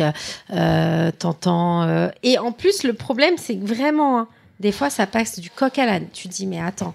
Et j'ai dû regarder euh, bah, au moins 4, 5 significations, des fois, pour voir ce qui pouvait être le plus proche et le plus euh, logique, ou du moins ce qui était le plus redondant avant de trouver. Donc voilà, après, si vous voulez, ou sinon, il y a le, celui le de psychologue. Freud. T'as celui de Freud, donc, qui raconte, où vous allez voir un psy, il pourra vous raconter pas mal de choses. Voilà, voilà, pour moi, c'est tout. Eh bien, merci. Ouais, on a appris pas mal de choses. euh, Ouais. Ça fait plaisir. Moi, je me sens un peu moins bête. Euh, dans tous les, tout ce que tu as dit, j'en ai fait au moins la moitié. hein. Le- la, Bah, la c'est les, chute. c'est les euh, plus courants. hein, on m'a déjà trahi, a priori, d'après ce que j'ai- compris. On m'a déjà poussé et tout. Enfin bref. C'est les plus courants. Du coup, on enchaîne sur toi, petite moufette. Oui. Tu vas nous parler de Junji Ito Oui. Un pote à toi Papa. Euh, ouais, ouais, ouais, ouais, ouais. Bah, c'est vrai, quand on a parlé des cauchemars, moi, le, le, le, le support culturel euh, que je consomme le plus récemment, c'est le manga et la BD. Je crois qu'on le sait tous ici. Ouais. Je je l'ai même dit plus tôt déjà. Mais, euh, et du coup, j'avais envie de parler de- d'une figure euh, phare du, du manga d'horreur, donc euh, Junji Ito. Il y en a beaucoup. Hein. J'aurais pu parler de euh, Kazuo Umes, qui a fait par exemple l'école emportée. Je sais pas si ça vous dit quelque chose, cette, À mon cette avis, c'est plus des trucs assez. Enfin, faut être dans le. Enfin, faut connaître un petit dans peu. le manga, dans le manga game. C'est ça. Bon, c'est c'est un, un auteur assez connu dans le milieu du, du manga d'horreur ou euh, ou Samaru Furuya ou bien euh, euh, Maruo. Mais ça, je vous en parlerai plutôt quand euh, quand je ferai un sujet sur les Roguro parce que c'est quand même un gros Sur les- truc. Les Roguro, c'est euh, c'est euh, l'érotique euh, absurde et gore. Comme les Urosuki Doji, les trucs comme ça? Comme euh, la chenille, euh, enfin. C'est une chanson, ça. Alors non, c'est un, c'est un homme qui revient de, de la guerre et qui revient en Madeleine, c'est-à-dire sans jambes ni bras, et qui découvre la sexualité avec son nouveau corps, avec sa femme. Ah, c'est que putain, je crois. Un homme tronc, J'ai vu ok. plein C'est de, ça, c'est j'ai un vu plein d'extraits de, de Il y a une scène avec une banane notamment, qui est absolument horrible. Euh, Tu envie de. de- je veux. J'imagine pas. Il faut que. Je vous ferai un jour un sujet là-dessus et je vous ramènerai des ouvrages. C'est hyper graphique, c'est très sympa. Du coup, j'avais plutôt envie de, euh, de vous parler de Ito parce que bah, c'est quand même le maître de l'horreur dans, le milieu. Et euh, dans toutes ces œuvres, on trouve quand même trois points, trois trucs qui sont quand même euh, très représentatifs du, cauchemar. Déjà, il y a le body horror, donc on voit très souvent des corps déformés, transformés, modifiés, torturés. Il y a toujours ce- cette, cette notion de distorsion de la réalité, c'est-à-dire qu'on est quand même dans des univers qui sont bien réels, mais dans lesquels il, se passe quelque chose de complètement fucké. Euh, par exemple, dans Guillaume, euh, c'est euh, un couple qui va qui part en vacances à la mer et d'un coup, il y a des poissons qui sortent de l'eau avec des pattes d'insectes. Bon, Ça, c'est- bien, ça fait vraiment, vraiment cauchemar. Ouais, c'est ça. Et il y a aussi toujours cette notion d'obsession, c'est-à-dire que les personnages sont toujours obsédés par quelque chose. Dans Guillaume, par exemple, c'est l'héroïne qui, qui est obsédée par l'odeur des poissons. Euh, elle sent toujours quelque chose qui pue. Euh, dans Spirale, c'est la forme de la spirale que tous les personnages du village euh, voient sans cesse et sont obsédés par ça. Et c'est quelque chose qu'on retrouvait quand même, beaucoup dans les cauchemars. Donc je me suis dit Junji Ito, ouais. J'aurais pu vous parler aussi dans le manga. Il y a des éditions. Je vous en avais parlé par en MP, surtout à Ponky parce qu'elle aime beaucoup Lovecraft. Il y a les adaptations de Gutanabe euh, qui sont disponibles là, qui ont été éditées chez Kiyun, qui sont de, en tout cas super super beaux ouvrages avec des petites couvertures en cuir et Ils ça. ont Donc, encore euh, du papier, eux, c'est bon. Ouais, ils ont du papier, eux. Du coup, vous pouvez, euh, si jamais euh, Lovecraft ça vous botte et que vous avez envie de, de voir des représentations un peu plus graphiques, parce que toi, tu disais euh, tout à l'heure que ce que t'aimais dans Lovecraft, c'était euh, euh, le, le fait de, de, de s'imaginer et de pas Ouais, ouais, ouais. avoir de trop de détails dessus, mais si vous voulez quelque chose d'un peu plus graphique, euh, ces, ces éditions sont superbes, donc euh, je vous Après, invite. à- après, si ça vire au grotesque, ça peut me plaire aussi. Je sais pas du tout. Moi, je- euh, honnêtement, j'ai aucun, j'ai jamais lu, vu du Lovecraft. Je connais un petit peu l'univers parce que c'est, ça reste Cthulhu, c'est quand même euh, la base. Mais euh, du coup, je sais pas trop ce que ça donne, si t'es fan ou pas de, de Lovecraft. Mais j'imagine que si vous aimez ça, tentez. Ça a l'air sympa. Junji Ito, à la base, c'était un dentiste. Donc rien à voir, Euh, mais qui était fan donc de, euh, de Oumez, dont je vous ai parlé euh, tout à l'heure, l'auteur de L'école emportée. Et pendant son activité de dentiste, il a envoyé au Monthly Halloween, qui est, qui est un magazine d'horreur pour les filles, il a envoyé les premières planches de Tomier, donc ce qui deviendra l'un de ses récits les plus connus. Euh, qui raconte l'histoire d'une jeune fille qui ensorcelle des hommes et qui les pousse au meurtre ou au suicide. Donc voilà.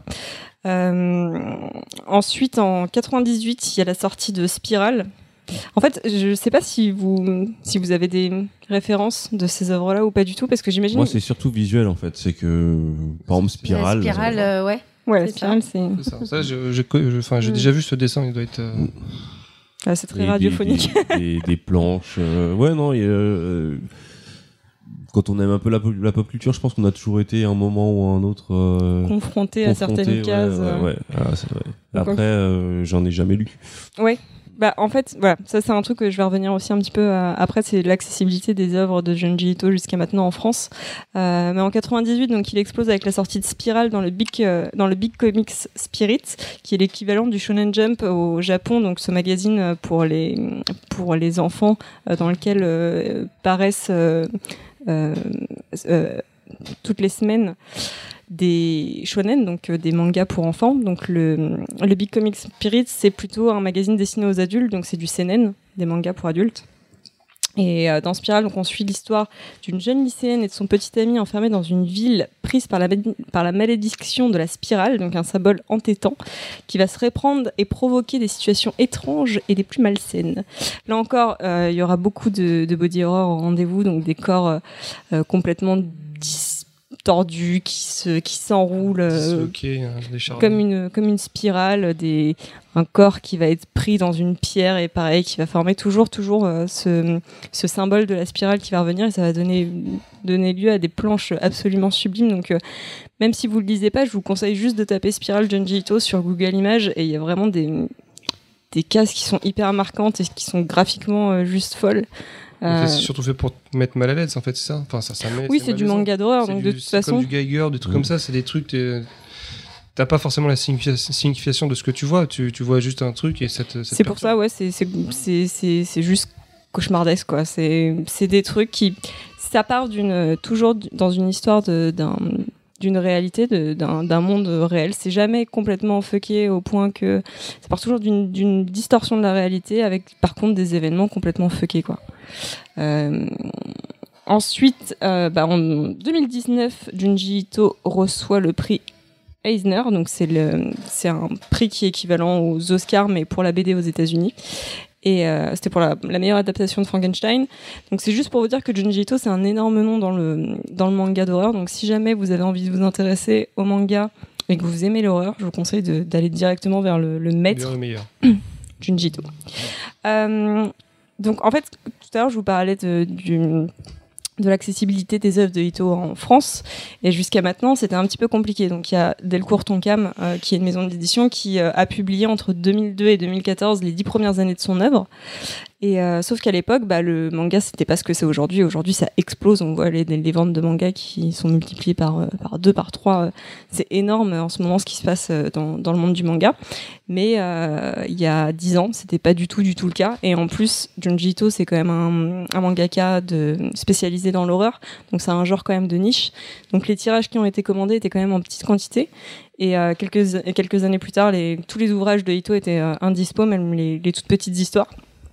Ce qui fait que euh, si tu voulais trouver euh, un Tomier ou un Spiral, fallait claquer un PEL pour, euh, pour pouvoir l'acquérir. On avait des, il y avait des ventes euh, terminées à 450 euros pour Ah Spiral ouais, quand même. ou 250 euros pour Tomier.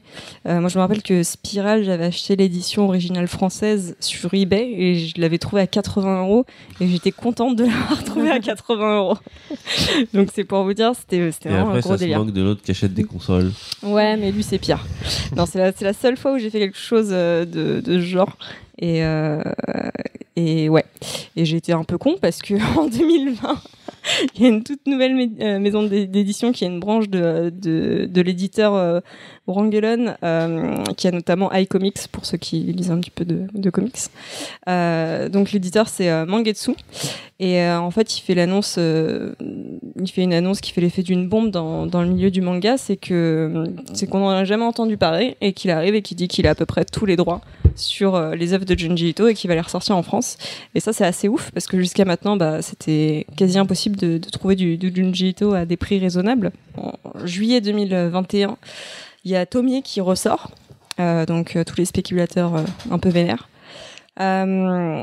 Et s'ensuit donc Sensor qui sort, Sensor qui sort, Euh, ainsi que les chefs-d'œuvre de Junji Ito qui sont à paraître en 2000, euh, le 24 novembre prochain. Donc euh, si pas de report euh, suite aux pénuries de papier.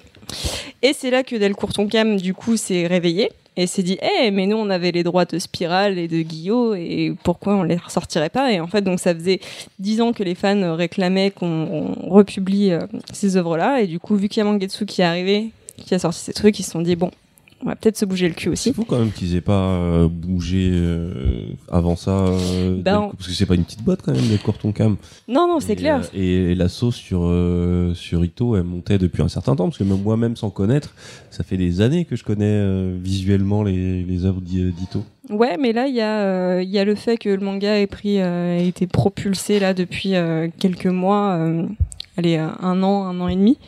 Euh, et puis l'annonce de, de Mangetsu euh, qui les a fait se, se bouger le cul, quoi. Ouais, mais peut-être que l'édition que tu as achetée à 80 balles, elle va quand même reprendre de la valeur parce que c'est une édition peut-être un peu. C'est la première. Il y a toujours Alors, c'est euh, en fait c'est une édition qui est assez connue, donc c'est une édition avec une couverture colorée. La réédition qui est sortie euh, chez chez Delcourt Tonkam, donc c'est une édition noire, sauf qu'en fait c'est juste une, une surcouverture. Et si tu la retires, c'est la même édition que que la première. Euh, la seule différence, c'est que sur mon édition à moi, c'est euh, il y a quelques les dessins sont en relief, et sur la nouvelle édition, c'est euh, ouais ouais. Ouais. Donc si quelqu'un veut me la racheter 450 Ah, ouais, ouais, ouais. contactez-moi en MP. du coup, euh, du coup, voilà. Donc, il y a Spiral et Guillaume qui sont sortis. Il y a également euh, un récit inédit euh, ce- euh, dont ils ont acquis les droits, qui est l'adaptation de euh, La déchéance d'un homme de Osamu Tasai. Euh, Il y a une prochaine édition d'ailleurs de. C'est un peu un timing pourri là parce qu'il y a La déchéance d'un homme de Ito qui sort et il y a La déchéance d'un homme de euh, Shintaro Kago. Non, de Furuya, pardon, qui sort, euh, qui T'as une sort euh, faculté à bientôt. retenir des, gens, des noms japonais, je suis impressionné. J'avoue. Dans J'en connais deux, moi. Et, euh, et du coup, voilà, donc euh, c'était un petit peu le, mon petit encart euh, Junji Ito, euh, parce que parce que dans le manga d'horreur, c'est c'est visuellement euh, moi ce qui ce qui ce qui m'a le plus interpellé dans tout ce que j'ai pu lire. Et J'ai j'ai lu quand même pas mal de trucs et des trucs franchement chelous. Euh, mais euh, maintenant que c'est de nouveau dispo, je vous invite vraiment, vraiment, vraiment à aller checker euh, de ce côté parce que c'est des œuvres qui percutent tellement visuellement que, que ça peut vraiment façonner votre votre amour de l'esthétisme horrifique. Et est-ce que ça peut façonner tes cauchemars? T'as fait des cauchemars avec des visions de Iso? J'ai eu une petite obsession pour les spirales quand j'en voyais partout quand j'ai fini spirale. Consciemment, je veux dire, mais en, en dormant. Enfin, t'as pas fait de cauchemars Non, mais moi je visions dis, moi les cauchemars, euh, je fais des trucs assez euh, réalistes dans lesquels, euh, genre, euh, je sais pas. Enfin, poursuivi par- Borat, c'est pas non plus. non, mais c'est rare que je fasse des. Mais non, non, non. Juste, c'est vrai que j'ai eu des petites obsessions parce que graphiquement, ça m'avait tellement pertu- per- perturbé la première fois que j'ai lu Spirale que j'en voyais absolument partout et j'avais une copine qui l'avait lu et on s'envoyait, on s'envoyait à chaque fois qu'on voyait un motif de tu le vois spirale. là, tu quelque- la vois la spirale là et on faisait devant les, devant les, les spirales comme ça. Donc voilà, maintenant que c'est dispo, jetez-vous dessus, c'est très très bien. Après, je, je reviens un petit peu sur les éditions de Mangetsu, on en parlait tout à l'heure, c'est pas forcément quali, c'est beaucoup beaucoup de comme un peu putassière euh, autour des préfaces, parce qu'il y a des préfaces de, de euh, notamment euh, notre ami Kojima. Donc euh, la préface c'est à Ah crever de rire, c'est-à-dire que il nous a, le mec de Mangetsu, donc Sullivan, en a parlé euh, pendant des mois euh, de, de sa préface euh, sur Kojima, qui fait une demi-page et dans laquelle Kojima fait du Kojima en, en parlant de Kojima. voilà. Et, mais euh, dès qu'il touche un truc, Kojima, ça se transforme en or. euh, Enfin, c'est un truc de fou. Enfin bon, du coup, euh, du coup, euh, les éditions sont pas forcément euh, aussi quali que ce qu'on aurait aimé, mais ça reste cool de pouvoir avoir du Junji Ito à un prix raisonnable. euh, et Quand tu dis prix raisonnable, toi tu vas payer 80 euros en de gaz, mais euh, donc si on l'achète euh, neuf, c'est quoi? C'est 30 euros l'œuvre? C'est quoi? Ça dépend. euh, le, les format éditions ou il y a Del- des. euh, Alors, c'est des intégrales. Donc, Tomier, par exemple, il est pas très cher. Il me semble il est à 24 euros et c'est quand même un très gros pavé. Euh, il y a plus de 500 pages. Euh, par contre, il me semble que les éditions de, euh, de Delcourt sont un peu plus chères. Ouais, Spiral est à 29 euros. Donc, euh, pour, pour les pas vexés, je trouve que c'est quand même raisonnable Oui, ouais, quand on voit qu'il y a des trucs euh, qui sont. euh, quand on voit certaines BD ou certains mangas Qui qui, sont plus chers. moins quali et, Ouais. euh, et moins épais et qui coûtent le même prix. Et est-ce que tu conseilles d'acheter ces œuvres dans une librairie près de chez toi? Écoutez, si vous passez dans le 16e arrondissement, hein, euh, je vous conseille la librairie euh, BD16, euh, tenue par mon ami Thomas, et qui est une petite caverne d'Alibaba pour tous les amoureux de la BD ou du manga. Donc voilà. On me retiendra. Et j'y serai seulement, ça j'y serai certainement puisque je passe euh, la moitié de mes journées là-bas. La moitié de tes journées Ouais, enfin. si c'est pas Et plus. j'y laisse la moitié de mon salaire. Alone she sleeps in the shirt of man. With my three wishes clutched in her hand. The first that she be spared the pain that comes from a dark and laughing rain.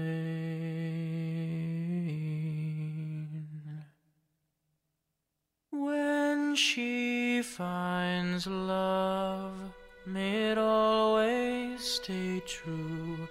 This I beg for the second wish I made too.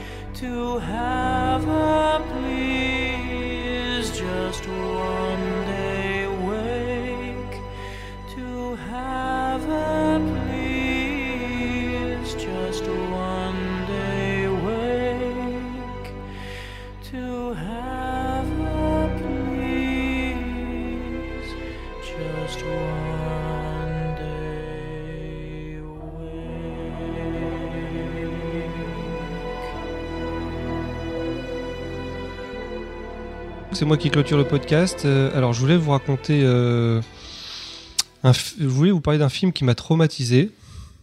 Mais au final, je vais peut-être pas vous parler de ça.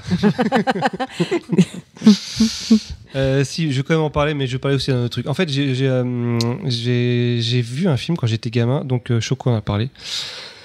C'est The Thing de John Carpenter, qui est sorti en 80.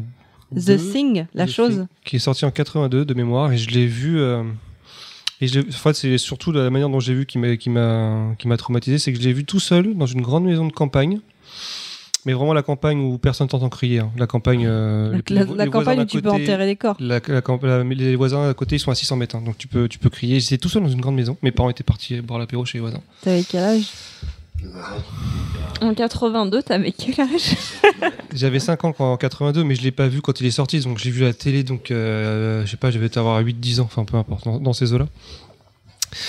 Et, euh, Et ils t'ont laissé tout seul dans une maison de campagne de serial killer? C'est pas une maison de serial killer, mais bon, après, euh, l'ambiance fait que. Mais euh, je me souviens que je savais pas trop ce que j'ai je regardais, mais j'avais pris le, le, le télé 7 jours de l'époque euh, qui t'expliquait, ouais, The Thing, film d'horreur, ouais, j'étais gamin, j'allais voir un film d'horreur, c'était génial. Et Il y avait la couleur sur la télé à l'époque Ouais, il y avait la couleur, je t'emmerde. Faut pas déconner non plus. Euh, et les conditions dans lesquelles je l'ai vu, c'était vraiment tout ce qu'il fallait pas pour que pour qu'un gamin de 8-10 ans regarde un film. Je veux dire, autant euh, il y a des films, il faut, bien faire la, part des choses. Euh, Il y a des films d'horreur et il y a des films d'angoisse. Les films d'angoisse, ils sont là pour te faire peur, li- littéralement, pour, pour jouer sur des, sur des leviers qui, qui vont te faire flipper, qui vont te faire des cauchemars, etc. D'un autre côté, tu as les films d'horreur, et je reviens un peu à ce que disait Choco, c'est qu'il y a toujours un côté grotesque, il y a un truc qui te. Ça peut t'impressionner, mais ça te, ça va pas forcément te faire peur euh, au sens euh, littéral, ça va t'impressionner à la rigueur. Mais euh, le, hum, le coup de force de John Carpenter, pour moi, et je vais être obligé de faire forcément un exemple avec euh, Alien de, Scott, c'est que autant Alien, euh, la peur, comme, comme disait Choco, elle est indicible. On la voit quasiment pas, le, on voit quasiment pas l'alien dans le dans, le film, et c'est souvent l'imagination qui, qui prend le relais. Le film n'est pas très gore, à part une scène où on voit le, le, le bébé alien qui sort du ventre, mais il n'y a pas beaucoup de sang, il n'y a pas beaucoup de, on voit pas, c'est pas très si graphique que ça en tout, en tout cas.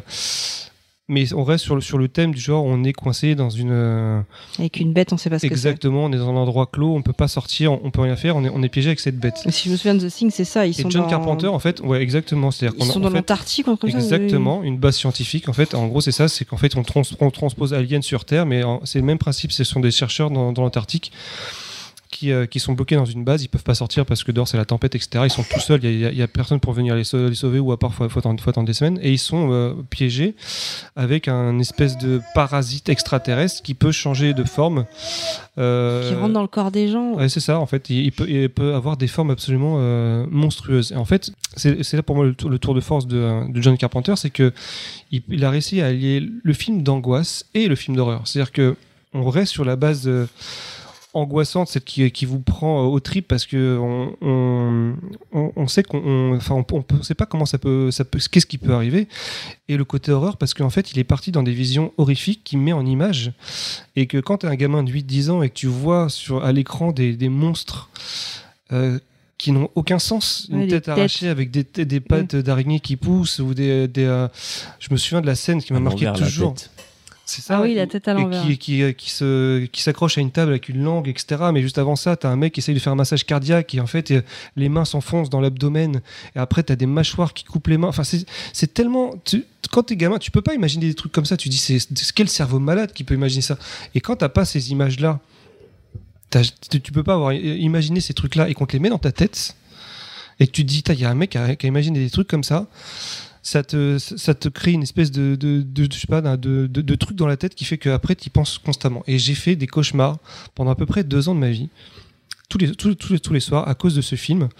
Alors je vous rappelle qu'en plus j'étais tout seul dans une maison, donc euh, il y avait les pires conditions pour regarder un film et ça m'a vraiment traumatisé. Alors aujourd'hui, il n'y a, pas- il a pas de film qui me fait peur aujourd'hui. Je peux Mais regarder t'as- t'as n'importe quel t'as film. pu en parler avec tes parents ou euh, enfin je- Non. Non, tu leur as jamais dit euh, Non, non, du tout, du tout. Mais. Euh, Mais j'étais- j'ai- Il voulait continuer à regarder des films d'horreur c'est ça, mais j'avais ça. conscience que ça, en plus, ça allait il était partir. con, quoi. J'avais conscience Alors, que ça, était tous passés par ça, moi c'était pareil. Mais oui, mais ça- des cauchemars, mais je disais pas à mes parents. ça nous attire. Bah oui, parce que si tu à tes parents que ça t'a fait peur, qu'est-ce qu'ils font tes parents? Ah bah tu regarderas plus de films d'horreur. Alors que c'est, il y, a- il y a un côté, c'est, euh, ça t'attire, tu veux voir un truc qui fait peur, un truc que t'as pas le droit de voir. C'est le premier truc que t'as justement, t'as envie de voir. Et euh, et ça, pendant deux ans, ça m'a, littéralement traumatisé. Au- Aujourd'hui, euh, je peux regarder n'importe quel film d'horreur. Alors, c'est pas lié à ça, mais je peux regarder n'importe quel film d'horreur ou même d'angoisse, tout seul dans le noir. J'ai, rien du tout. Ça me fait aucun effet. Ça me fait pas peur. Je, je fais plus de cauchemars. Mais, euh, mais ce film, je, trouve que c'est vraiment le pire film que tu peux, que tu peux voir quand t'es, quand, quand gamin. Et ça me rappelle aussi une autre chose, et je m'en suis, suis souvenu euh, pendant le podcast. J'ai vécu un truc traumatisant encore. Euh, après mon accident de moto, où j'ai, euh, en gros, j'ai tout eu de cassé. euh, j'ai perdu 2 litres de sang. Enfin bref, j'étais un, un légume. Et à l'hôpital, forcément, ils te mettent sous, sous morphine constante. Et ce que j'ai appris bien plus tard, c'est que la morphine peut te rendre, je sais plus, alors je sais plus comment ça s'appelle, mais les, les rêves qui te paraissent réels. Y a des hallucinations. Ouais, des trucs comme ça, hallu- hallucinations. En fait, ça fait, fait- ça fait, ça, fait, ça te fait devenir psychotique euh, lorsque tu prends de la morphine à haute dose, en fait. Et euh, je me souviens euh, que lorsque j'étais euh, donc à, l'IT et sous, sous morphine, j'ai eu un passage extrêmement choquant. Je crois que c'est, les- je peux pas trouver d'autres mots, où j'ai vu des visions.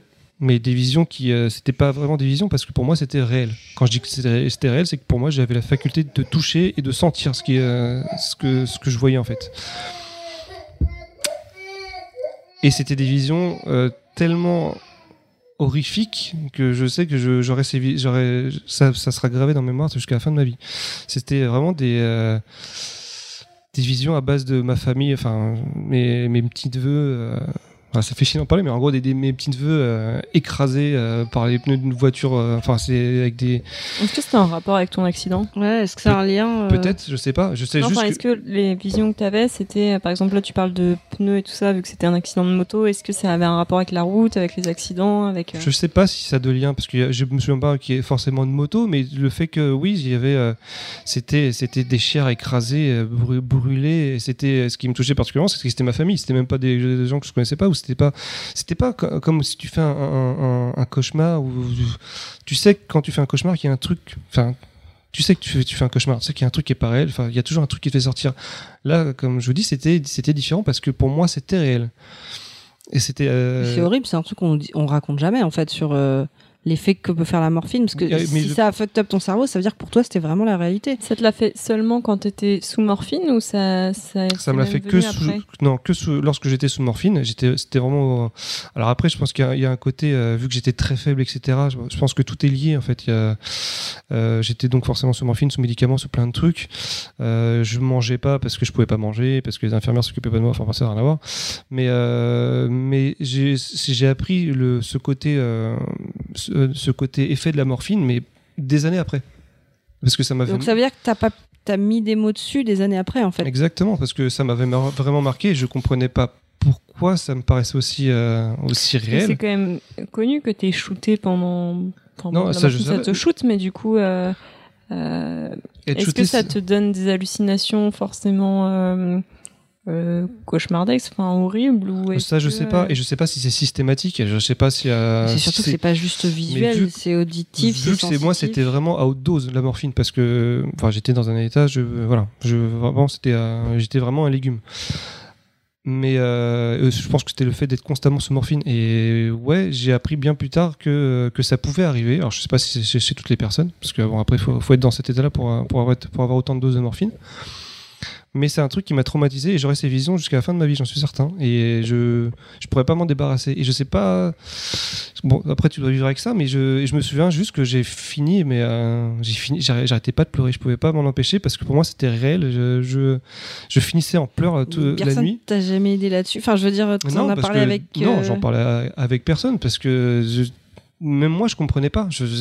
Qu'est-ce que j'étais en train de vivre? Est-ce que au début, tu essaies de te raccrocher en disant c'est pas possible, donc c'est forcément un cauchemar. Mais vu que c'est réel, tu te dis mais où est-ce que je suis? Puis tu te réveilles, tu es dans, dans, ta un lit d'hôpital, tu comprends pas. Il y a rien qui, il y a rien de cohérent en fait. C'est euh, de l'ordre du trauma ce que tu racontes. bah, c'est ça, non, mais clairement j'étais tra- traumatisé, mais euh, ça c'est un, un truc que donc j'ai appris bien plus tard, donc euh, l'effet de la morphine, ou peut-être d'autres psychotropes, hein, mais à, haute dose, ça peut donc créer des hallucinations, et pour le coup c'est, on est au-delà du, du cauchemar, pour le coup c'est vraiment un truc, un truc réel quoi en fait. Donc ça, ça m'a vraiment traumatisé, et euh, c'était ma petite pierre à l'édifice au podcast en fait, j'ai envie de vous dire. Et je trouve que pour finir c'est bien. Ouais, pour une blague, bah déjà merci d'avoir partagé ça parce que c'est quand même Mm. euh, hyper intime. Mm, pff, intime non, je vous parle pas de la fois où je me suis masturbé dans la voiture du directeur. Enfin, peu importe ça, les gens sont pas. Il s'en sort bien hein, parce qu'il nous a refait le coup de j'ai fait un rêve. Ah, mais complètement. Ouais, là, mais il a partagé. là un réel. Il a partagé des choses de lui-même, donc en même temps, euh, écoutez, plus. je vous propose de voter. est-ce qu'on valide cette chronique euh, Ah, de souvent. Baldwin ou est-ce que on, on le Je vous rappelle que ma chronique n'est même pas écrite, elle est entièrement dans ma tête. Donc, euh, En même temps, pour parler d'un truc C'est ça. 100% perso sans rêve. c'est ça, c'est ça. c'est Ça. Mais le pire, c'est que je m'en suis souvenu. Oh, moi j'aurais été capable de prendre des notes juste Pourquoi pour, t'as fait un tableau pour organiser ma pensée.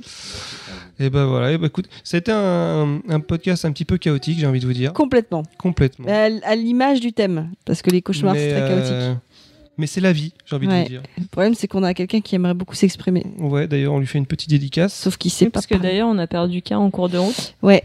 Donc on lui fait une petite Non, je dédicace. suis toujours là. Qu'est-ce qui se passe? J'étais parti euh, pisser. Donc, qu'est-ce qu'on fait? Est-ce qu'on arrête là? On se dit euh, et on se dit au revoir. On dirait pas au revoir. Bah, j'ai envie de dire euh, oui, on n'a pas spécialement d'autres chroniques. Euh, la tienne nous a bien laissé. Ah bah écoutez, voilà, c'est dire, donc thème, on, hein. on- on- on- on peut se dire que euh, c'était un retour en fanfare. J'avoue pour une reprise, si vous êtes, euh, si vous avez perdu le moral, c'est pas notre faute. hein. Je suis désolé. Donc là, c'était le 30e. Alors, est-ce qu'on est, est-ce qu'on peut déjà teaser le prochain, puisqu'on n'a aucune idée? Bah, je trouve ça rigolo? Est-ce qu'on se dit, euh, les gars, on en saura en novembre? Moi j'aimerais bien. Vous parlez à moi ou aux auditeurs là? Non, bah non, à nous. À nous. Bah, j'aimerais bien qu'on essaye de faire un. Ah non, Ou alors si on n'arrive pas à faire un complet, on fait un hors série. Parce que- un petit, un petit podcast mensuel là bah, J'aimerais bien parce qu'il faut bien, Ah, faut bien se rendre compte que ça fait plus de 4 ans qu'on fait les podcasts. Et qu'on en est qu'au c- 30e. Donc si tu comptes ça, bien, ça fait. ça Ouais, d'accord, mais ça fait 4 ans Parce qu'il y, a qu'on supporte- combien- il y a combien de mois euh, dans 4 ans Tu vois? Il y a, il y a deux mois par an. Ouais, on a fait pas tant que ça. On a fait, on a fait beaucoup. 48. 48 mois par an Ouais. Non. il y a- Même, je- on a- on Il y a a 12 besoin de mois par an. Il y a 12 mois par an et tu multiplies par 4. Ouais, mais notre podcast, il est à l'image de nous. Il est. Chaotique. Il, il vit sa vie. Voilà, Je il sais fait pas où il ce qu'il va, veut, voilà, peut-être, il tente euh, des trucs. euh, Il essaye quelque chose. Et ben voilà. C'est pas donc, ce que ça va euh, moi, je novembre, j'aimerais bien. bah, il faut trouver un, faut trouver une idée déjà. Un thème. Et vu comment on galère à trouver une idée, c'est pas. tout Bah, en fait, on en a plein, mais on a, on a parfois du mal à se réunir euh, dessus. euh, Bah, c'est ça. Sur, Parce que comme vous avez vu, on est, on est que 5 aujourd'hui. L'avantage, que c'est qu'il n'y aura six. pas la contrainte de l'actualité, Halloween et tout ça. C'est vrai. Ouais. Bon, sur ce, les enfants, parce qu'il est tard. J'ai envie de faire des gros bisous à tout le monde, ça m'a fait plaisir. Ah ouais, si. Est-ce qu'on rappelle le fait que. Non, on rappelle pas. Mais non, mais que, que, que Choco. euh, un Instagram dont tu te souviens un pas Instagram dont personne se souvient, Ah, c'est mais. l'instant autopromo. Voilà. euh, Non, mais non, juste qu'il il, il y est presque. Hein, il lui manque quoi 200 abonnés pour, Ouais, c'est pour non, arriver à 100 son- Tu m'as dit qu'il était à 900, non Non, non, il est 878 abonnés. 879. T'en Ouais, as bah, gagné un tout à l'heure. Ah oui, 879. Voilà. Donc. On euh, rappelle que Choco veut dépasser les 1000 sur Insta. Voilà. Donc, Choco Choc. Donc mobilisez-vous, s'il vous plaît. Moi aussi, je peux faire un petit instant autopromo. Allez, vas-y, fais-toi Allez, plaisir. parce qu'aujourd'hui, j'ai parlé de manga et j'en parle également sur Instagram en- de manga et de BD. hein. Avec son accent de pute là, Car, ça énerve. car j'ai euh, un compte dédié à mes lectures. euh, oui, Julien Lepers. Et euh, du coup, c'est Dark Nikaido, donc D4RK.NIK-AIDO. Dark Nikaido. On dirait pas un, un rap de, de, de- je sais plus. K idéo. Ouais, de Caris qui donne un code wifi là. Et, euh, et voilà. Et, euh, et venez me rejoindre. Moi aussi, je veux 1000 abonnés. Bah, nous, euh, déjà, on aimerait bien en avoir 1000 sur notre Twitter. Ouais, s'il vous plaît, faites des Alors, efforts. ouais, là. mais Bon, on est après, toujours des bits en com. hein. on ouais, on est, on est un peu nul hein. en com. On veut bien. euh, Moi, je lance toujours des appels parce que tu parlais de On prochains épisodes Si vous voulez être notre CM, on, on vous paiera en. en quesadillas. on sait faire des barquitas depuis peu, euh, donc on cherche des CM. Et euh, moi, je suis toujours euh, dire en friand. visibilité. C'est une, c'est une bonne monnaie la visibilité. ça. Je suis toujours friand aussi de d'experts qui viendraient euh, parler de avec qui on pourrait parler de parler de Ah, j'ai un psychologue, moi, qui peut venir. Ah bah ça, franchement, Un parce qu'on psychologue a fan abordé. de manga et de. et de Ouais, BD. bah s'ils sont, enfin, qui, qui l'écoutent, qui Oui, écoutent, puis il fait des podcasts aussi, donc. D'ailleurs, je, si jamais vous avez envie d'écouter des podcasts de, Qualité, de semi-professionnel. des podcasts dédiés au manga, je vous conseille euh, le, le podcast du trio euh, maléfique euh, qui s'appelle Bunko Podcast et euh, qui retrace très bien l'histoire du manga, des maisons d'édition, des, des grands auteurs de ce monde. J'ai Voilà. l'impression que tu les connais personnellement, les gens qui font ce podcast. hein, non Oui. Ok, c'est pour ça. Eh bah, du coup, c'est vrai que psychologie et pop culture, ça pourrait être intéressant. Euh, philosophie et pop culture aussi, très Voilà. intéressant. Moi, je trouve qu'on a appris pas mal de choses, euh, mais l'info essentielle de ce podcast, c'est- que vous faites euh, une cousine, cousine actrice. Toujours bon à savoir pour un prochain Garance, podcast. si tu nous écoutes, viens, on va boire un café. Voilà, donc nous, on n'a personne de connu de notre côté. Non, mais euh, non, euh, là, on va, on va évoluer, on va faire évoluer notre podcast. On va, Ouais. on va prendre. Ah, on a de l'ambition, c'est clair. En tout... Bon, en tout cas, merci à tous ceux qui nous, qui nous suivent. C'est toujours un plaisir euh, sur Ouais. Twitter. C'était une belle reprise. On fait des bisous à tous nos auditeurs On fait qui nous des écoutent. gros poutous. Bisous. Bisous. Et, puis on très, vous très dit. euh, Bah, peut-être novembre. Allez, on allez, fixe novembre. on Allez, essaye novembre. Allez, c'est parti. Non, on novembre se 2020. fixe pas, on se dit novembre. Voilà. 2022. Mais alors, faut juste éviter certains week-ends où on n'est pas là, mais euh, sinon, Ils ouais. sont pas censés le savoir. Voilà. Un, un podcast sans raquette. Bon bisous. Ah ouais, spécial, spécial bouffe. Allez, Bisous. Allez, on rend l'antenne. Au revoir. Allez, bisous. bisous. Salut. Au revoir, K. Au revoir, Au revoir, K. Au revoir. Au revoir.